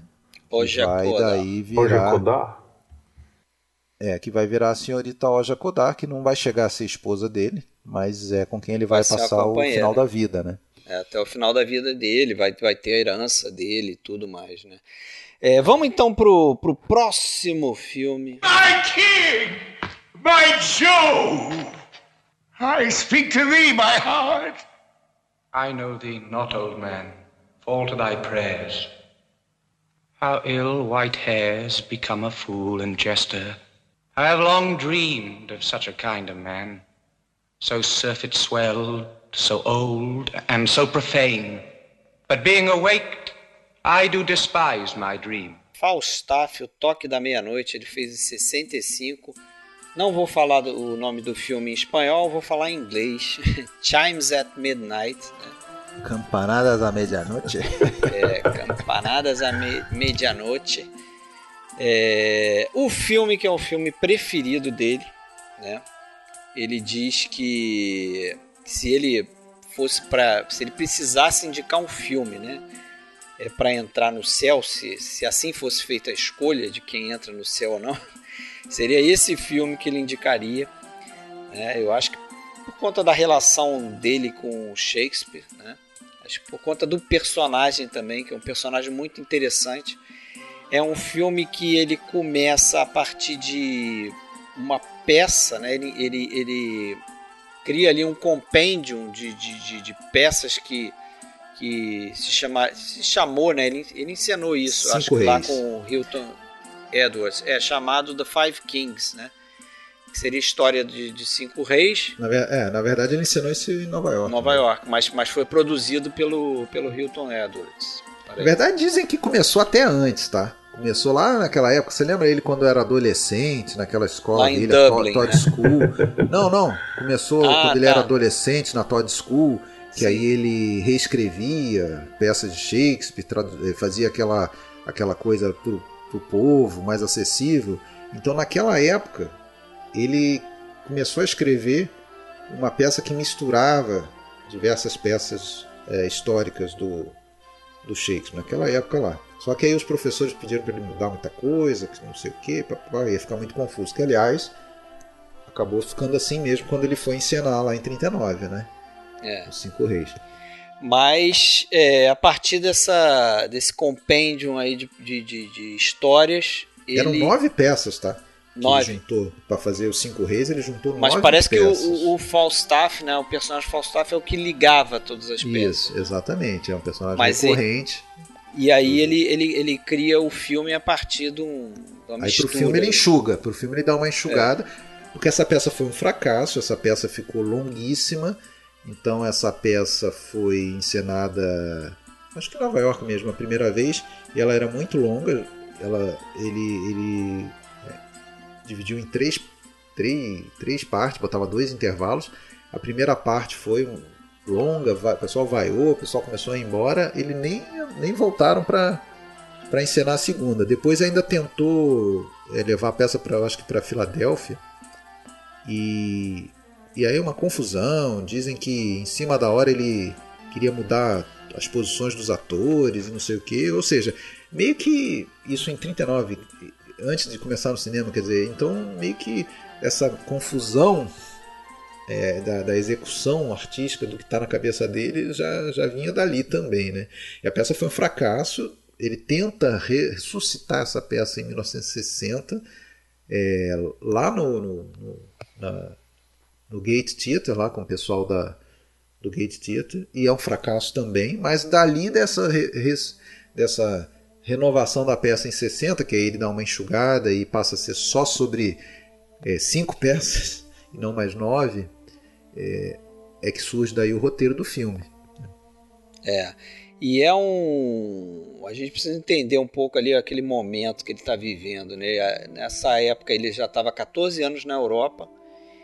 Ele era meio que uma, uma figura muito popular na Europa, né? quase que um, um caricatura, né? uma caricatura. Então ele era convidado muito para fazer TV direto, né? Tava na BBC toda hora apresentando shows. Ele chegou a ter um, um projeto de show para ele mesmo, né? Orson Welles Show e tal.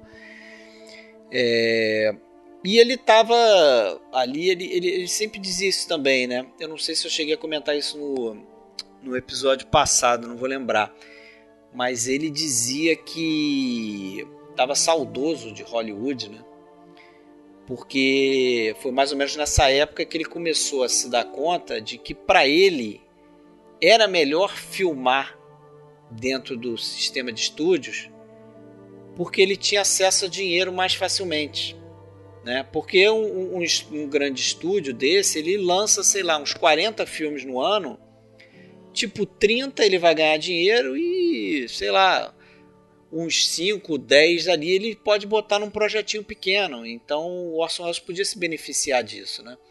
É, porque acho que a, a, partir de agora ele vai começar a descobrir mais e mais dificuldades para fazer os projetos dele, né? Esse projeto aqui foi bastante complicado para ele, ele montar, né? Tem até uma história curiosa ali, dizem que ele chegou num ponto que que ele ele estava sem onde montar um pedaço do filme, então eles arrumaram um, um, uma salinha tão pequena, mas tão pequena, num, num estúdio lá europeu, que ele não conseguia passar pela porta para montar o filme. Até porque né? o bicho estava grande, né? Ele tava, ele já estava bem, bem grande. Não, a gente viu, a gente vê, a gente isso, viu o Falstaff. Dele, não, né? a gente, não, é aí que tá. A gente viu o John Falstaff no filme ele tá enorme. Mas dizem que o Orson Welles precisou perder peso para fazer esse Falstaff grande. Ele tava maior do que isso. É, não, isso é, é sério. Isso está documentado. Ele, ele tava muito maior e precisou reduzir um pouco para ficar só gordão, não ficar. Não ficar gigante. Né? Gordão. Né? É, e é mais um filme que começa com uma cena que depois vai levar um flashback, né? Então, mais um uso dessa estrutura que ele encontra aquele é, Master Shallow, né? Que é até interessante que eles têm vozes bastante diferentes ali. Master Shallow. É, Master Shallow. O cara tem uma voz meio esganiçada e ele tem uma voz, né? Aquela voz do Orson Welles mesmo. De, Aquilo ali me lembra, aquela cena me lembra o, o início do Morro dos Ventos Uivantes. Sento na lareira também, não sei o que. Não, não tem nada a ver. Mas lembrou. Agora, eu lembrei de um detalhe. Você, esse filme você viu agora, né? Pela primeira vez, é, eu vi pela primeira vez. Era o último Qual foi a tua impressão? Filme. Cara, gostei. É, é, assim, eu tentei ver esse filme, tá? Para ser bem sincero, eu, eu comecei a ver esse filme uh, faz, sei lá, uns três anos atrás, mas eu não sei se porque eu comecei a ver em inglês e, achei, e acho que o, o diálogo do filme é dos mais complexos dos filmes do Orson Welles, né? Eu acho que até dos filmes do que ele faz baseado em peças de Shakespeare, eu acho que é aquele mais carrega no diálogo que o Shakespeare usa. Então, às vezes eu, como estava em inglês, eu tinha uma certa dificuldade de acompanhar. Né? Agora eu assisti na cópia da Versátil, né, com legenda em português e tal, a, a, o roteiro, melhor. é o roteiro, ele tem realmente falas que estão idênticas ao que estão em cinco peças do Shakespeare, né? Que é Henrique IV, parte 1, Henrique IV, parte 2, que são peças distintas, Ricardo II, Henrique V e uma comédia, não são só as histórias, tem uma comédia que é As Alegres Comadres de Windsor. É. Então essas cinco peças têm falas misturadas dessas cinco peças.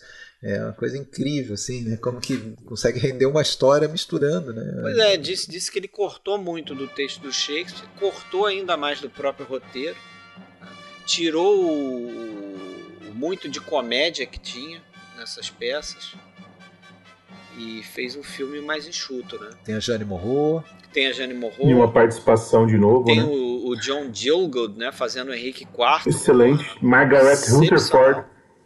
Também. É, faz a, É. a lojadeira lá, dona. Mas eu, eu não sei se vocês sentem isso, mas eu, eu já disse do, do, do Arcade, e aqui eu sinto de novo, né? Alguns momentos eu acho que são montados de uma forma apressada, algumas coisas a gente até tem dificuldade para enxergar, eu acho, na montagem, uma montagem rápida. Ah, e me parece também, ah, eu, eu adoro esse filme, acho incrível, gosto até mais do que do Arcade, mas eu reconheço que aqui tem algumas coisas também, assim, é, esse ritmo que o Orson eu acho que varia muito, né? Eu acho que o processo você vê que é um filme equilibrado do começo ao fim. Esse é. um filme que tem muito aquela coisa, aquele artifício igual lá do, do Otelo, É, de, é. de filmar plano e contraplano em Exato. países distintos, em épocas distintas, aquela coisa que confunde. E tem um outro cara também, não, vocês não vão ter reconhecido, que é o que faz aquele Mr. Silence, o gago lá, que não consegue falar quase nada no filme, né? Ah, tá. Eu acho do cacete, tem uma hora que o cara vai falar, eu acho que, eu acho que ele quer falar que é o Falstaff, ele fala "F- f- f", aí vem alguém e fala no lugar dele, aí você só vê esvaziando assim o ar, né, que ele não vai mais falar. e ele é o Walter Walter Chiari, um ator italiano, é muito popular e famoso na Itália, mas não é tão conhecido fora, mas o filme que a gente lembra dele é o Belíssima, que ele faz aquele ator é, aproveitador lá, que, Ah, que- não vou lembrar, não. que vai, que, que, ah, que Alexandre encontra referências assim Conquista é o- inacreditável. Todos os filmes todos italianos. os filmes italianos, É. cara. Agora, o grande, o grande, eu acho, talvez dá pra dizer, o protagonista mesmo do, do filme, o- além do Falstaff, é o, o Principal Hall lá, que é o tal de Keith Baxter, que, eu Que é o Henrique V, dele. né? É, que é o Henrique Não é? V, né? É. Que é o Henrique V, exatamente. E como ele muda o personagem ali, né? Acho interessantíssimo quando ele, como ele- Quando, quando ele, se- assume quando o ele pega a coroa, né? É, ele muda completamente, né? A ponto É. de, É, de que aí é a negar grande, ali o. a grande traição, né? É, É, um dos o grandes, amigo. é o grande tema do filme. Eu acho que isso, essa questão é, quase biográfica que tocava muito Orson Welles, é, que além de ser essa, esse turbilhão e tudo mais, eu acho que ele era um cara bastante sensível, que se magoava fácil, de verdade, com as coisas e tal.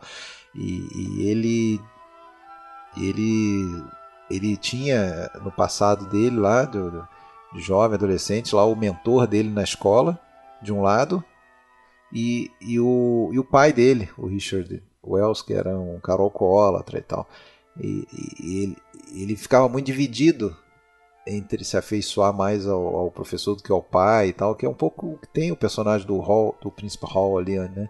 Antes de assumir que ele, ele passa o tempo com Falstaff, né? Pra, é, sendo que, na verdade, ele deve lealdade e tal ao pai, que é o rei, o Henrique IV, né? E, e- e no final ele acaba traindo essa amizade aí com, com, com Falstaff, tanto, e aí o Falstaff Esse, encontra... esse é mais um filme que o Orson vai tratar de um tema comum, né? Que é a fragilidade do poder, né? Que ele vai falar no Kane, que ele vai falar em Ambersons, que ele vai falar em Dama de Xangai, que ele falou no Arcadin, que a gente já citou, no Otelo, quer dizer, toda essa fragilidade do poder, né? E Acho que tem muito. Conversa muito com o Anderson. Com, começa, com o conversa Soberbo, demais, demais com o O Amberson. personagem do George Minefer, né? É, exatamente. Ali, que ele tem que escolher o caminho, né? Tem um autor chamado Charles Huygens, que escreveu um livro lá que eu pesquisei, chamado Os Filmes de Orson Welles, que ele fala que, na opinião dele, esse filme é o mais carregado de, de, de dor, de sofrimento do, do Orson Welles, né? E ele vê como o Orson Welles, nesse filme, ele tá ali começando a, a, a, a tomar conta da, da finitude, né? É, ele já está numa idade avançada ali, né? Está começando a ficar mais velho e tal. Então esse filme tem muito de dessa questão da morte, né? Carregada. Eu, e, e- e outra coisa que a gente não pode deixar de falar, é, antes que a gente traga uma outra coisa aí, de repente termine de falar desse filme, que é aquela cena da batalha, né? É, é. Cara, eu achei aquela cena da batalha. Eu tava, como o Alexandre falou, vendo o filme pela primeira vez. E aquilo me surpreendeu, porque é muito bem feito aquilo ali. Principalmente para um filme de 65, cara. Porque se você pensar assim em filme, pô, você pega até filmes de, de primeiro escalão, por exemplo, Spartacus, né, de 60, cinco anos antes. Mas, cara, tu vê ali, às vezes, que, pô, na cena de batalha tem uma faca que não entra direito, né? que o cara tá fingindo que vai enfiar no outro. Tem um, é uma tem um, espada mo- que tem um passa cadáver longe. que se mexe. É, o cadáver que se mexe, o outro que tá morto, mas tá respirando. É, tem essas coisas, isso era muito mais aceito. Vocês Pô, sabem daquele erro clá- clássico, conhecidíssimo do Spartacus, né? Qual deles? Que tem uma, uma cena em que os escravos estão escalando, acho que uma escada para conseguir fugir de um fosso, uma coisa assim. E os caras lá em cima estão, não sei se sentando flecha. Ah, que tem que um é. cara que morre e fica Tem um cara que lá, cai né? lá de cima, ele cai É. morto, aí ele se levanta e sobe de novo a escada. Ah, tem que tentar até sair. Mas aqui, cara, ele fez de uma forma essa, essa batalha que ele, para toda ação de um personagem na luta, tinha uma reação. Então ele fil- filmava alguém dando uma espadada no outro e o outro retornando. E, e- e são milhares, milhares é exagero, mas são centenas de cortes ali. Aquilo ali é muito acelerado. A cena de batalha. Você vê corte em cima de corte, é um negócio muito moderno. É. E, e, e- e até nessa cena de batalha eu acho que, que fica patente uma coisa que, que tá na raiz dessa, desse embate que é o tema central do filme entre o, o cara. A gente cansa de ver isso em outros filmes aí do, do, do, do herói falho, herói bêbado, herói, né? E o, e o personagem do John Gilgood, que seria o outro caminho a ser outro, a servir de exemplo pro, pro príncipe, é, tudo certinho, aquela fleuma, aquela coisa, né?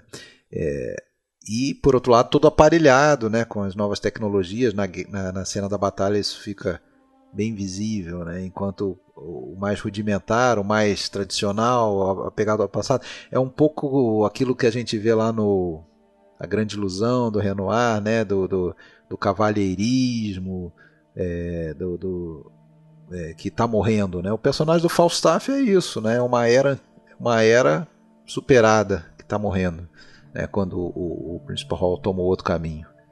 Eu acho, eu acho que tem muito disso nesse filme. Gosto muito daquela sequência em que o, o Orson, né, o Falstaff, ele desce, ele passa entre as mulheres e está ocorrendo um baile na parte baixa ali daquele cortiço onde ele mora e ele vai atravessando entre as pessoas até chegar no cavalo, que é justamente ali está correndo um momento de transição, né, que o garoto está se transformando rei. É, eu acho também, né, a- o Fred citou a sequência da batalha, a beleza da, da composição, acho que essa da também muito rápida, né? Às vezes me incomoda isso um pouco nos filmes do, Or, do Orson, né? Ele tem grandes sequências, mas muito rápidas e que eu, que eu sinto vontade de estar mais ali dentro dessa cena Verdade. e passa muito rápido, acaba tudo muito rápido. E essa sequência do baile eu senti vontade de, de- de poder ter explorado, explorado um pouquinho mais, mas é uma sequência muito, muito, muito bonita, muito bem feita também ali, quando ele, ele caminha por entre aquelas pessoas até chegar no cavalo. E claro, né, né já dando aqui, não vou dar muito spoiler, mas a- a- aquele plano final é lindo, né? Quando o caixão vai indo embora ali, né? Aquela, Aham. aquela grua alta, mostrando aquela, aquele momento ali, né? Que, que é a forma é, triste, né? Como terminam ali as, as pessoas, né? O cara deixado pelo rei, depois esquecido, e depois é um- uma pu- pura matéria ali sendo levado embora, né? Esse ele conseguiu levar para Cannes, só que no ano seguinte só. Também perdeu o prazo, mas em 66 foi a Cannes e, e ganhou algum prêmio lá, não, não sei muito bem qual. E esse filme me parece que, não sei, eu tenho essa impressão. Eu, quando comecei a me interessar por cinema, sei lá, isso, quando eu tinha, sei lá, 15, 16, 18 anos, comecei a, a descobrir Orson Welles, vi Cidadão Kane. Eu lembro que eu li alguma coisa sobre esse filme, né? E na época, eh, falar, a gente conhecia aqui no Brasil como as badaladas da meia-noite, né? O toque da meia-noite. E, e a gente ficava ouvindo falar desse filme, mas eu não achava. Ah, não sei, a impressão que eu tive é que por um tempo esse filme ficou meio lendário aqui no Brasil. Assim, falavam muito sobre esse filme, mas você não encontrava esse filme aqui no Brasil. Esse filme, como, como vários aí do Orson Welles até desse período, ele fez mais sucesso na Europa do que no resto do mundo. Exato. E, e nos Estados Unidos, por exemplo, o Falstaff foi completamente ignorado. É, exatamente. Completamente, quase, na- quase nada visto. Tanto é que tem uma historinha, não sei se é verdadeira, que em 67 um produtor procurou o Orson Welles para oferecer a ele, falar, eu vou te ofereço aí dinheiro para você fazer um filme que é o, é o, é o personagem da tua vida, o John Falstaff. ele falou que eu viu aquilo, ele não sabia se o cara tava zoando com ele, se não sabia se ria, não sabia se chorava. Que, quer dizer, que significava que sequer conheciam o que ele tinha feito. Né? E, e, eu havia lido, inclusive, crítico, um crítico, eu não lembro quem foi que escreveu, que era o melhor filme do Orson Welles, e aquilo despertou em mim uma, um interesse muito grande em ver esse filme. E quando eu finalmente encontrei em VHS, que foi a primeira vez que eu vi, poxa, não me impressionou em nada, assim, foi meio que um banho de água fria. Eu acho porque eu fui com muita sede ao pote, mas revendo depois mais tarde, nossa, eu reconheço que é um é um belo Cara, filme. mas é um é, esse filme. negócio de filme preferido do diretor, eu já nem, nem dou atenção mais para isso, porque é cada bizarrice. É, exatamente. Até o próprio Orson Welles dizem que quando ele fez o processo, ele falou que o processo era o melhor filme dele. Depois ele mudou pro Falstaff. Eu, ok. Eu provavelmente, é. se fizesse filmes, a cada filme que eu fizesse, eu ia achar que era o meu melhor filme. Claro, até para você promover o filme, né? Mas às vezes é muito pessoal, né? Uma, a experiência dele em fazer o filme, né? De repente pode ser por aí também. Vamos, vamos seguir então, galera? Vamos lá. Vamos para 68, que ele faz um, um média-metragem, né? História Imortal. Acho que nós três vimos esse Poxa, filme também, go né? Gosto demais desse filme. Bem interessante Bem também, interessante. né? Jean Morro de novo. Jeanne Morro. Aí a gente um, tem cores. Um filme que ele faz na França, né? A cores, Exato. com poucos atores, um petit comitê ali. É. né? Mas muito interessante. Muito criativo. Fica a dica pra galera pesquisar aí esse filme. É, em 69 ele é um projeto inacabado dele, né? Mais um projeto inacabado dos grandes assim, que é o Mercador de Veneza, é, que seria um projeto financiado pe pela Mais televisão. Um Shakespeare. Né? Mais um Shakespeare. Ele chegou a completar esse filme em 1970, mas parece que o, o negativo concluído foi misteriosamente roubado do escritório da produtora em Roma. E acabou que uma versão restaurada, reconstruída a partir do roteiro original dele, é, estreou no Festival de Veneza em 2015. Né? Passaram o Otelo e passaram essa versão. Eu nunca vi esse filme, acho que vocês também não, não encontrei esse filme. Se fosse hoje. Eu... Não vi, não. Se fosse hoje, a gente ia botar um apelido no nosso áudio de Senhor Caô. É o Caô. É, Mr. K. K de Caô, não de Kane, né? É, o, em 1970 também tem outro projeto não concluído dele chamado The Deep. Esse não tem nem nome em, em português, que acho que se passa a maior parte dentro de um, de um barco. Né? É uma história também ali de poucos personagens. Tem o Lawrence Harvey, tem a Oya Kodar, né? Essa, Oya. Uhum. e tem a Jane Morro também. Né? Ele acabou enrolando para terminar esse filme né, para dublar o filme, é, abandonou a montagem em 73. Alguns dizem. Será que, ô Fred, será que tem alguma coisa a ver com aquele filme O Fundo do Mar, que foi lançado em 77? Será que, é Cara, é será que é o mesmo roteiro? Porque tem um filme do Peter Yates de 77 chama The Deep também. É passado no mar também. É, é, a história. Eu não vi, tá? Que você falou The Deep agora, eu lembrei. É, que é com a Jacqueline Bisset, Nick Nolte, é um filme de 77. De de é, não sei, não sei. Segundo o IMDB, não. Não, não tem é, nada a ver. Não. É, o, não tá... o, o, autor do livro é o Peter Benchley, que eu acho que é o mesmo autor do Tubarão, se eu não estou enganado. Eu acho que é, é. É, mas enfim, não, então esquece. Aqui também chama eu acho que não tem nada a ver, não. É só não, ele é baseado na novela, no, no romance é, Dead Calm, de Charles Williams. Ah, então não tem nada a ver. Eu cheguei a procurar esse filme e só encontrei esse de 77, né? É, então realmente não tem nada a ver. Ele acabou abandonando. É, dizem, dizem que por, por conta da morte do Lawrence Harvey. É, mas a Oya Kodar diz que na verdade ele acabou se desinteressando porque a Jane Morrow fez um jogo duro lá para vir dublar a personagem dela. Ele acabou enchendo o saco e, e desistiu da coisa toda.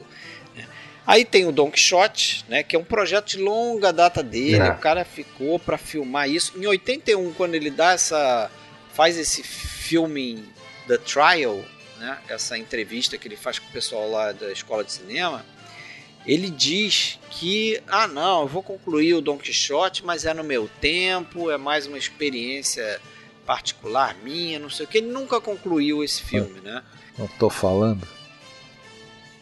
Pois é, mas esse filme foi concluído em 92. Eu cheguei a ver ele aqui, assim, a toque de caixa, porque é muito difícil de, de ver o filme. Porque o filme tá assim, cara, com a imagem dele muito ruim, o contraste todo zoado, sabe? O filme todo estourado. É, é, é, muito ruim assim a condição do que o filme foi montado. Ele foi montado por um diretor espanhol chamado Jesus Franco, é, em cima de anotações do próprio Orson Welles, e esse filme foi lançado em 92, mas a crítica detonou o filme. É, realmente, o filme tem umas coisas interessantes que é o seguinte: ele, ele moderniza a, a história do Don Quixote. Então, o Don Quixote e o Sancho Panza eles estão no, na atualidade. Só que eles estão vestidos né, com aquelas roupas características da época deles.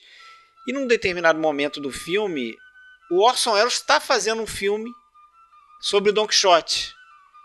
E aí o Orson Welles meio que captura lá o, o personagem do Don Quixote para interpretar o Don Quixote, entendeu? tem, tem umas coisas interessantes. Tem uma metalinguagem. É. Tem, uma então, metalinguagem total, assim. Vai pra lista. Vai pra lista. Eu pensei justamente nisso. Tem que ir pra lista da, na nossa live de metalinguagem. Assistam aí. É, já assistiram, né? Essa já assistiram? Já... É, já não sei, mas tô perdido no tempo. É, mas o filme tem essas coisas interessantes, né? Mas o filme não foi para frente também. É, a filmagem parou depois que o Francisco Reigueira, que é o cara que faz o, o ator que faz o, o Don Quixote, morreu em 69. É, o Orson Welles continuou editando o filme ali no início de, dos anos 70, mas acabou que foi empurrando aí com a barriga, cara. E, que loucura. E, morreu, né? Antes de concluir o filme. É, e aí Oya Kodar é, é, supervisionou essa edição depois feito pelo Jesus Franco, né, que foi assistente de, de diretor do, do Orson Welles. A verdade é que o Falstaff foi o último filme é, de é. ficção, né, o filme Isso. não documentário, que Isso. ele completou. E o próximo, vida, né? que é o Verdades e Mentiras. Ladies and gentlemen, by way of introduction, this is a film about trickery and fraud, about lies. Tell it by the fireside or in the marketplace or in a movie. Almost any story is almost certainly some kind of lie. But not this time. No, this is a promise. During the next hour, everything you'll hear from us is really true and based on solid facts. É, foi o último filme que ele, que ele completou, né? Mas é um documentário, né? É um documentário diferente, né, cara? O Alexandre falou que o filme preferido dele é o Processo. Nessa revisão aí. Ah, esse é do cacete também. Cara, desses quatro aí. É muito original, né? Muito... F foi fake. É, pra mim, cara, eu fiquei com a impressão assim: esse filme poderia ter sido um, uma espécie de cidadão Kane dos documentários, cara. Porque é um filme muito interessante. Mas por que poderia ter sido? Por que poderia? Porque eu acho que ele não foi assim. Eu acho que o. o ele não é tão badalado como. Ele não foi bem recebido. Né? É. Entendeu? Ele não foi bem recebido. Eu acho que muita gente olha para ele e, e, vê como um filmaço e vê como um filme à frente do seu tempo. Mas eu não sei se ele foi tão influente como foi o Kane. Eu acho que ele ficou muito coxo de retalhos no final das contas. Misturou muita coisa, será? É, não, mas é. é eu, talvez isso era um pouco intencional mesmo, não tem uma linearidade, não tem uma historinha. Mas, mas você sabe que eu tenho até uma dificuldade de entender esse filme como um documentário. Não... não... ele não, não é, é, ele não é, não chegou a ser, ele não chegou a ser. Ele, ele próprio fala, o, era uma coisa de, de um ensaio né? Era um ensaio para um, para um eventual documentário que nasceu da ideia para o documentário. É, é mas é que um tá, cara. É, é, é, ele é parte documentário, né? Porque é justamente isso que, o Alexandre falou. Ele, ele encontra um, um, um sujeito chamado François Reckenbach, que é um cineasta que está fazendo um documentário sobre a figura desse Elmir. Que é um é. picareta, né? Que é um picareta, é um falsificador de, de pinturas. Húngaro. húngaro dizem que é um dos maiores Espanha. falsificadores do, do século XX.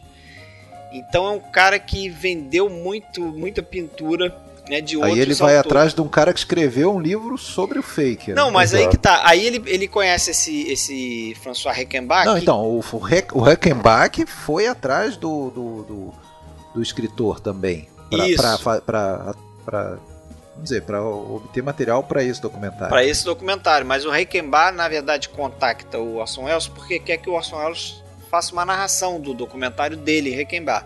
O Orson Welles, quando vê o material, convence o Reichenbach que, pô, eu posso pegar isso aí e fazer uma outra coisa mais interessante. Eu posso utilizar o teu material. Aí Eles eu, estão brincando. Eles estão brincando com o meu brinquedo, né? Que é a mentira, que é a enganação. Isso. Ah, Deixa eu brincar E aí- mais aí. eu acho que o Orson Welles faz um, document, um documentário, que como a gente tá falando, não é bem um documentário, que ele, ele é, é tipo uma matriosca o negócio. né? Isso, É exatamente. uma boneca né? russa, porque ele, russa. ele é Orson Welles inicia o filme se apresentando como um mágico e um, um falsário, né, um, um- um ilusionista, vamos dizer assim. E, e- e ele vai contar uma história de um falsificador que, como Alexandre falou, é, tem como biógrafo um cara que é ele mesmo, né, o tal do Clifford Irving, é um, Um falsário também, porque Que foi ele pra ficou- cadeia. ele foi pra cadeia por ter escrito uma biografia sobre o Howard Hughes, que ele dizia que tinha um aval do Howard Hughes, mas que não tinha. Ele uma inventou autobiografia. uma, uma segundo ele, uma autobiografia. autobiografia. Foi ele se reunia lá com o Hughes na, na historinha dele. Ele era muito convincente. Ele pra- falsificou a, a assinatura do Howard Não, Hughes Não, ele fez contrato com a McGraw Hill lá, a editora, recebeu uma Isso. bolada de dinheiro. para que publicar o livro, vendeu o livro à beça e, e- e terminou na cadeia.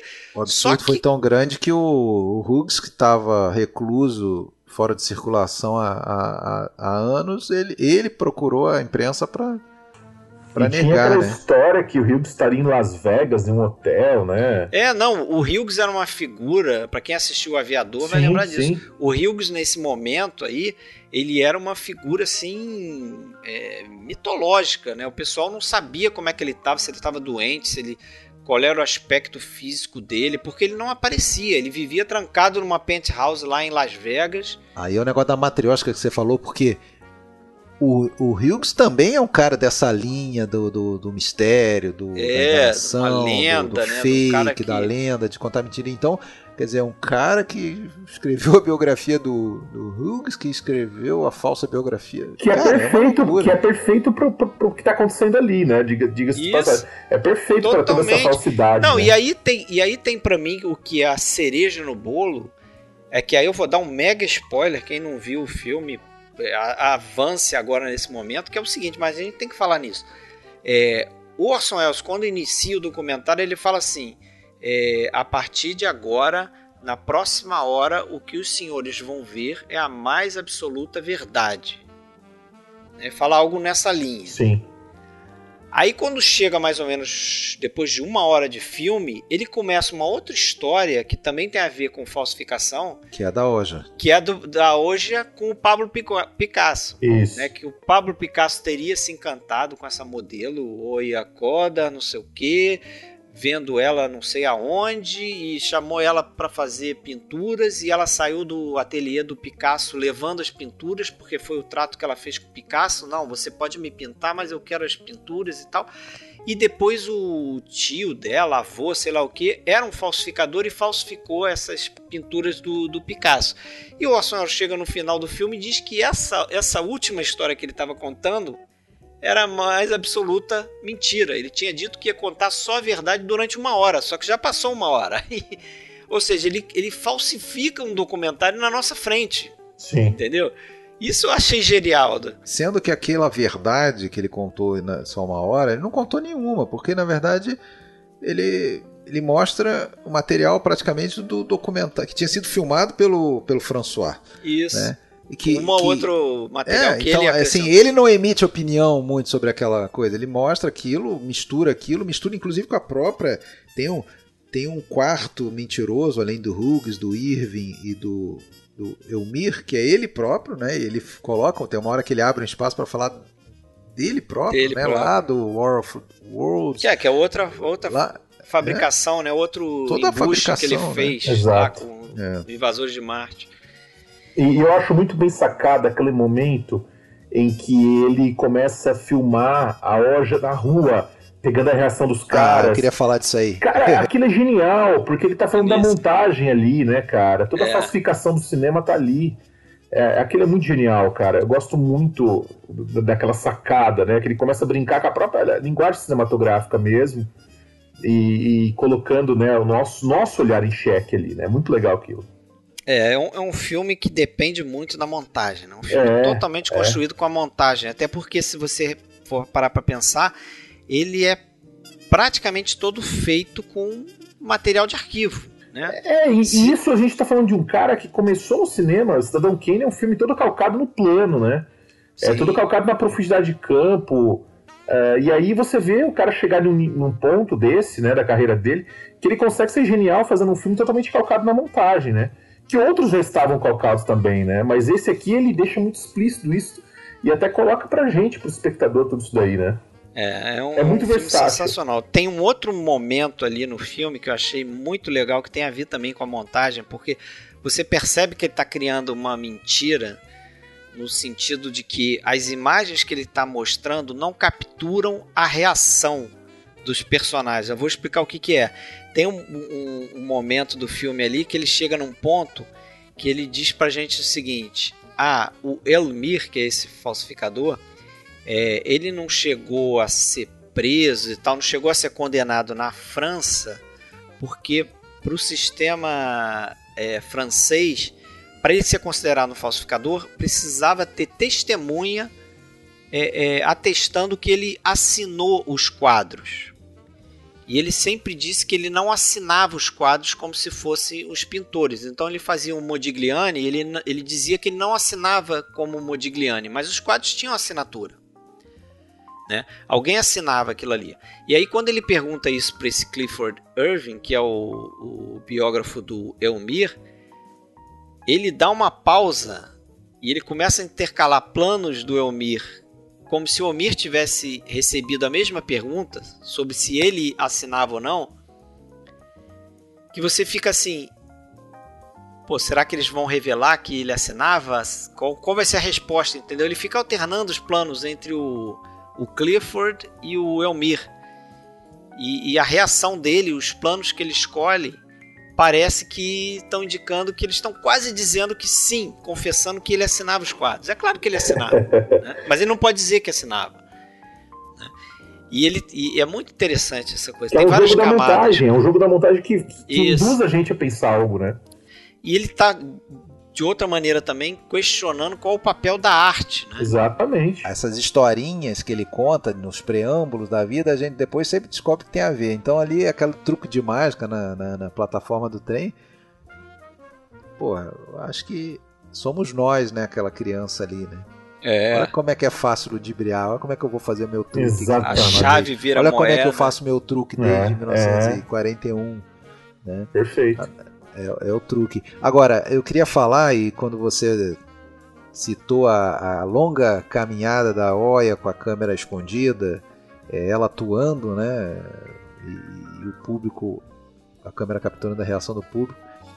Eu queria citar porque, pô, isso na mesma hora eu lembrei de uma. Tem um daqueles filmes de episódio italianos lá que é o L'Amore in Città, de 1953, que tem seis ou sete episódios.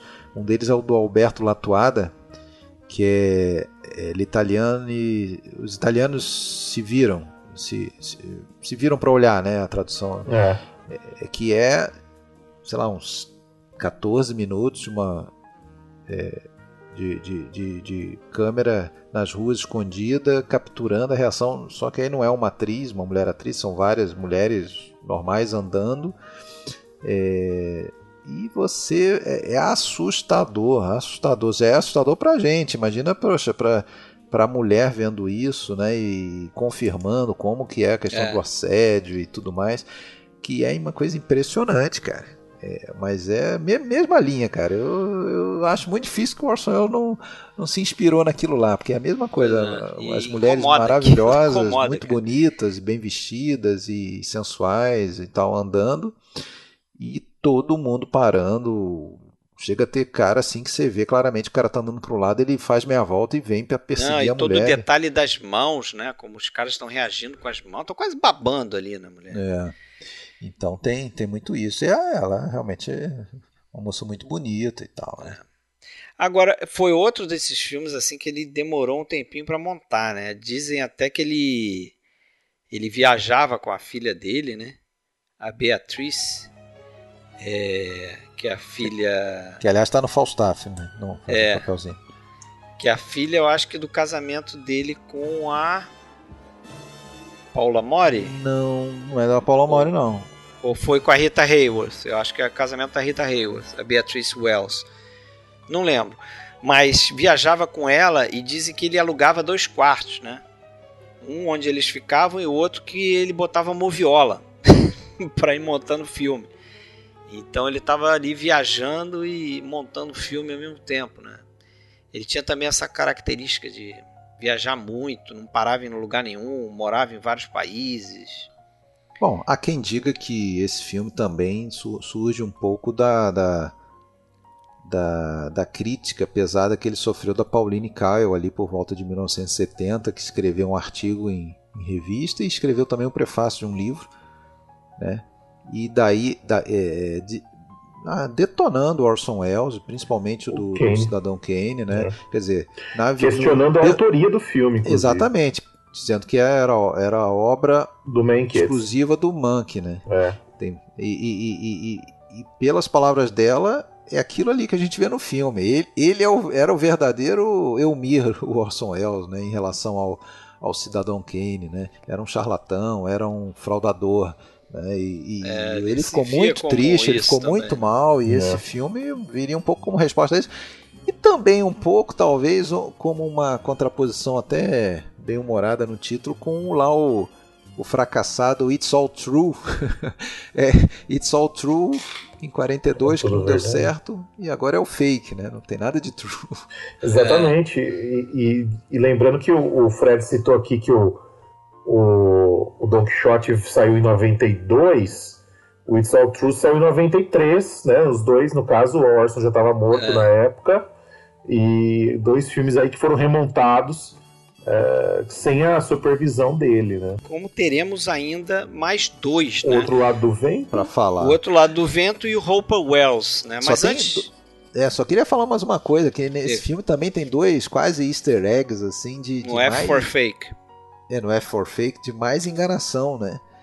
É, Não sei se proposital, querendo enganar mesmo. é, Outro dia você até me perguntou qual que foi. Ah, foi naquela cena do, do, do Fantose, que aparece lá umas cenas do. Dentro do filme aparece cena do Encoraçado Potemkin, aí você olhou e identificou, não, mas aquilo ali não era cena real, de- é, foi Sim. filmado para o filme. Aqui acontece a mesma coisa em relação ao, ao som né, do War of, War of the Worlds, naquele meio que dentro do F4 Fake ele passa como se fosse um, um trecho daquela locução lá do que causou rádio, lá né? aquele pânico, mas não é a locução real, eles gravaram Ele para o F4 Fake, ele recria com É, outras se não palavras. percebi, não.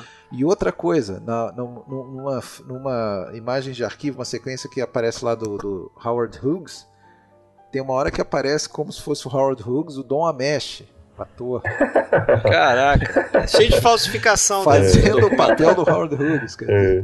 Tá vendo? Eu já tenho que ver esse filme de novo. É a segunda vez que eu vejo.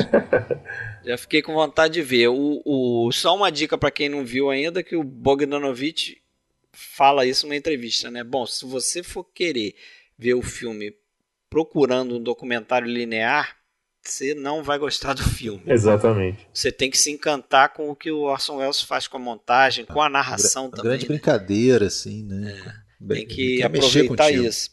Agora, vamos, vamos ir concluindo então. É, no final dos anos 70 no- e anos 80 ali, tem muito disso que o Alexandre falou, né? Ele vai trabalhar muito como ator, muito como narrador também, né?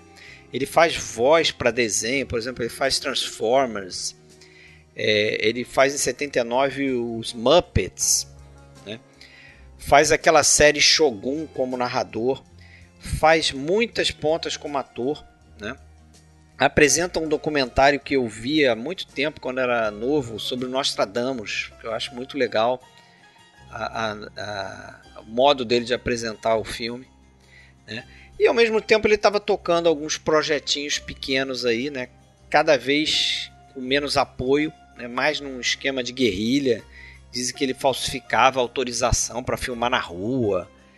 É, fazia de tudo assim para tentar fazer os pequenos projetos dele, né? Então ele estava trabalhando até a, a, morte dele, que acabou sendo de ataque cardíaco em 85, né?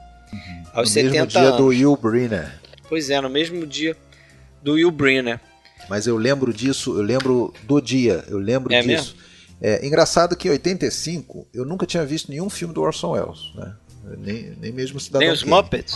Tinha tre... Não, tinha tre... É, mas eu sabia quem era o Orson Welles. É. Mas eu sabia quem era o Orson Welles. Eu gostava de cinema e tal, então eu já tinha. Eu, lia cineminha, essas coisas.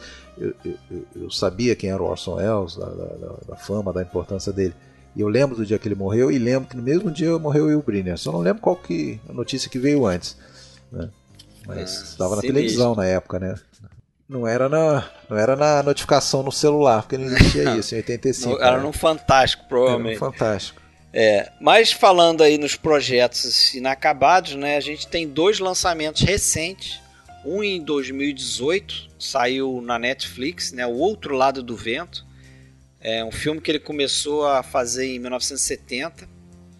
Também um desses projetos é, não concluídos. Tem o John Huston interpretando um diretor tentando completar o seu último filme em Hollywood. Né? É... Em 72, o Orson Welles diz que o filme estava 96% completo, mas em 79 ele tinha editado só 40 minutos do filme. E aí, em 2004, o Peter Bogdanovich mete a mão no projeto, diz que vai concluir o filme. Né? O Frank Marshall também entra é, como produtor para ajudar o Bogdanovich. Tem uma confusão aí de direitos do filme, né? Eles conseguiram é, acertar com a Oya Kodar, que é justamente essa modelo que foi companheira dele no resto da vida, acabou ficando com parte da herança dele, né? E, e ficou com os direitos desse filme. É, com a Beatrice Wells também, né? Que administrava ali o, o legado ali do Orson Welles. E no final de 2015 eles fizeram mais um esforço para completar o filme. Em 17, 2017 a Netflix comprou os direitos e lançou o filme, terminou o filme e lançou em 2018. Né? Foi lançado no, no Festival de Veneza também. É, e em 2020 lançaram o tal de Hopper Wells. Eu não sei se vocês chegaram a assistir. É um não. filme muito difícil de, de, de conseguir tá? É, eu consegui até em HD, é, disponibilizei lá para vocês. foi um, foi um, um, na verdade uma entrevista dele com o Dennis Hopper. É só hum, isso, filho. Tá. É eu, ele vi que, eu vi que saiu isso, mas não É, é ele conversando com o Dennis Hopper é, era um projeto é, que era parte do outro lado do vento, ia fazer parte do outro lado do vento. Tanto é que o Orson Welles ele não aparece nesse filme, mas eles ele estão meio sóbrios. Eles estão sóbrios, eles estão bebendo, né? O, é. o Dennis Hopper está bebendo ali. É, o Orson Welles deve estar tá bebendo também, mas o Orson Welles não aparece e ele meio que assume o personagem que é do John Huston no outro lado do vento. Então ele entrevista o Dennis Hopper e é interessante a entrevista, assim. Tem momentos que ele confronta lá o Dennis Hopper, porque o Dennis Hopper não quer tomar o lado político, não quer dizer qual o lado político que ele tá e tal, porque ele tem medo de perseguição e de não conseguir fazer mais filme por causa disso. Né? É bom lembrar que nessa época, em 70, quando ele fez esse, essa entrevista, o, Orson, o Dennis Hopper tinha acabado de lançar o Sem Destino e estava fazendo The Last Movie. Né? Que depois ia ser um fracasso, dele. né, senhor? Pois é, ia ser um fracasso, é. mas o Dennis Hopper estava badalado ali como diretor. É. E o Orson Welles fica pressionando ele para ele dizer qual é a posição política dele. Diz que não, você tem que se declarar, porque como é que se pessoas como você não não abraçarem a causa, como é que vai ter uma revolução? Como é que as coisas vão mudar, entendeu? E o Dennis Hopper fica lá em cima do muro e tal. É interessante, eles discutem cinema, eles falam de Visconti, eles falam de, é, de Antonioni, bem legal. Eu sugiro ver. É duas horas de entrevista, mais ou menos. Veremos. Mas é só o rosto do Dennis Hopper. Toda hora o rosto do Dennis Hopper. Praticamente um close do Dennis Hopper a todo momento. E é um filme meio cru, assim, tem claquete batendo, não tá. Ele foi montado para ser meio cru. Ele foi montado assim para ser certinho, entendeu? Mas vale a pena ver. É interessante. Não é, mas a gente pode olhar pro Dennis Hopper. Como assim?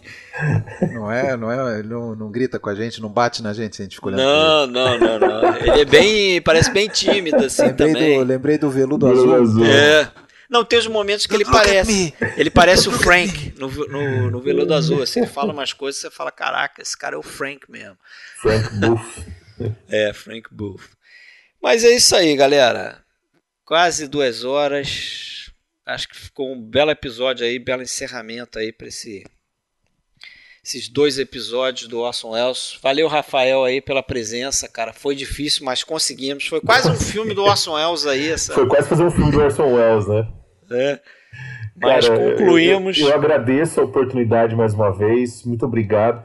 Falar sobre o Orson Welles é muito bom. Adoro o cinema dele, né? Vocês sabem já. E muito Todos obrigado mesmo. Eu espero ter correspondido aí. Com certeza. Valeu, Rafael. Obrigado, hein? Valeu, meu amigo. Um abraço. Abraço.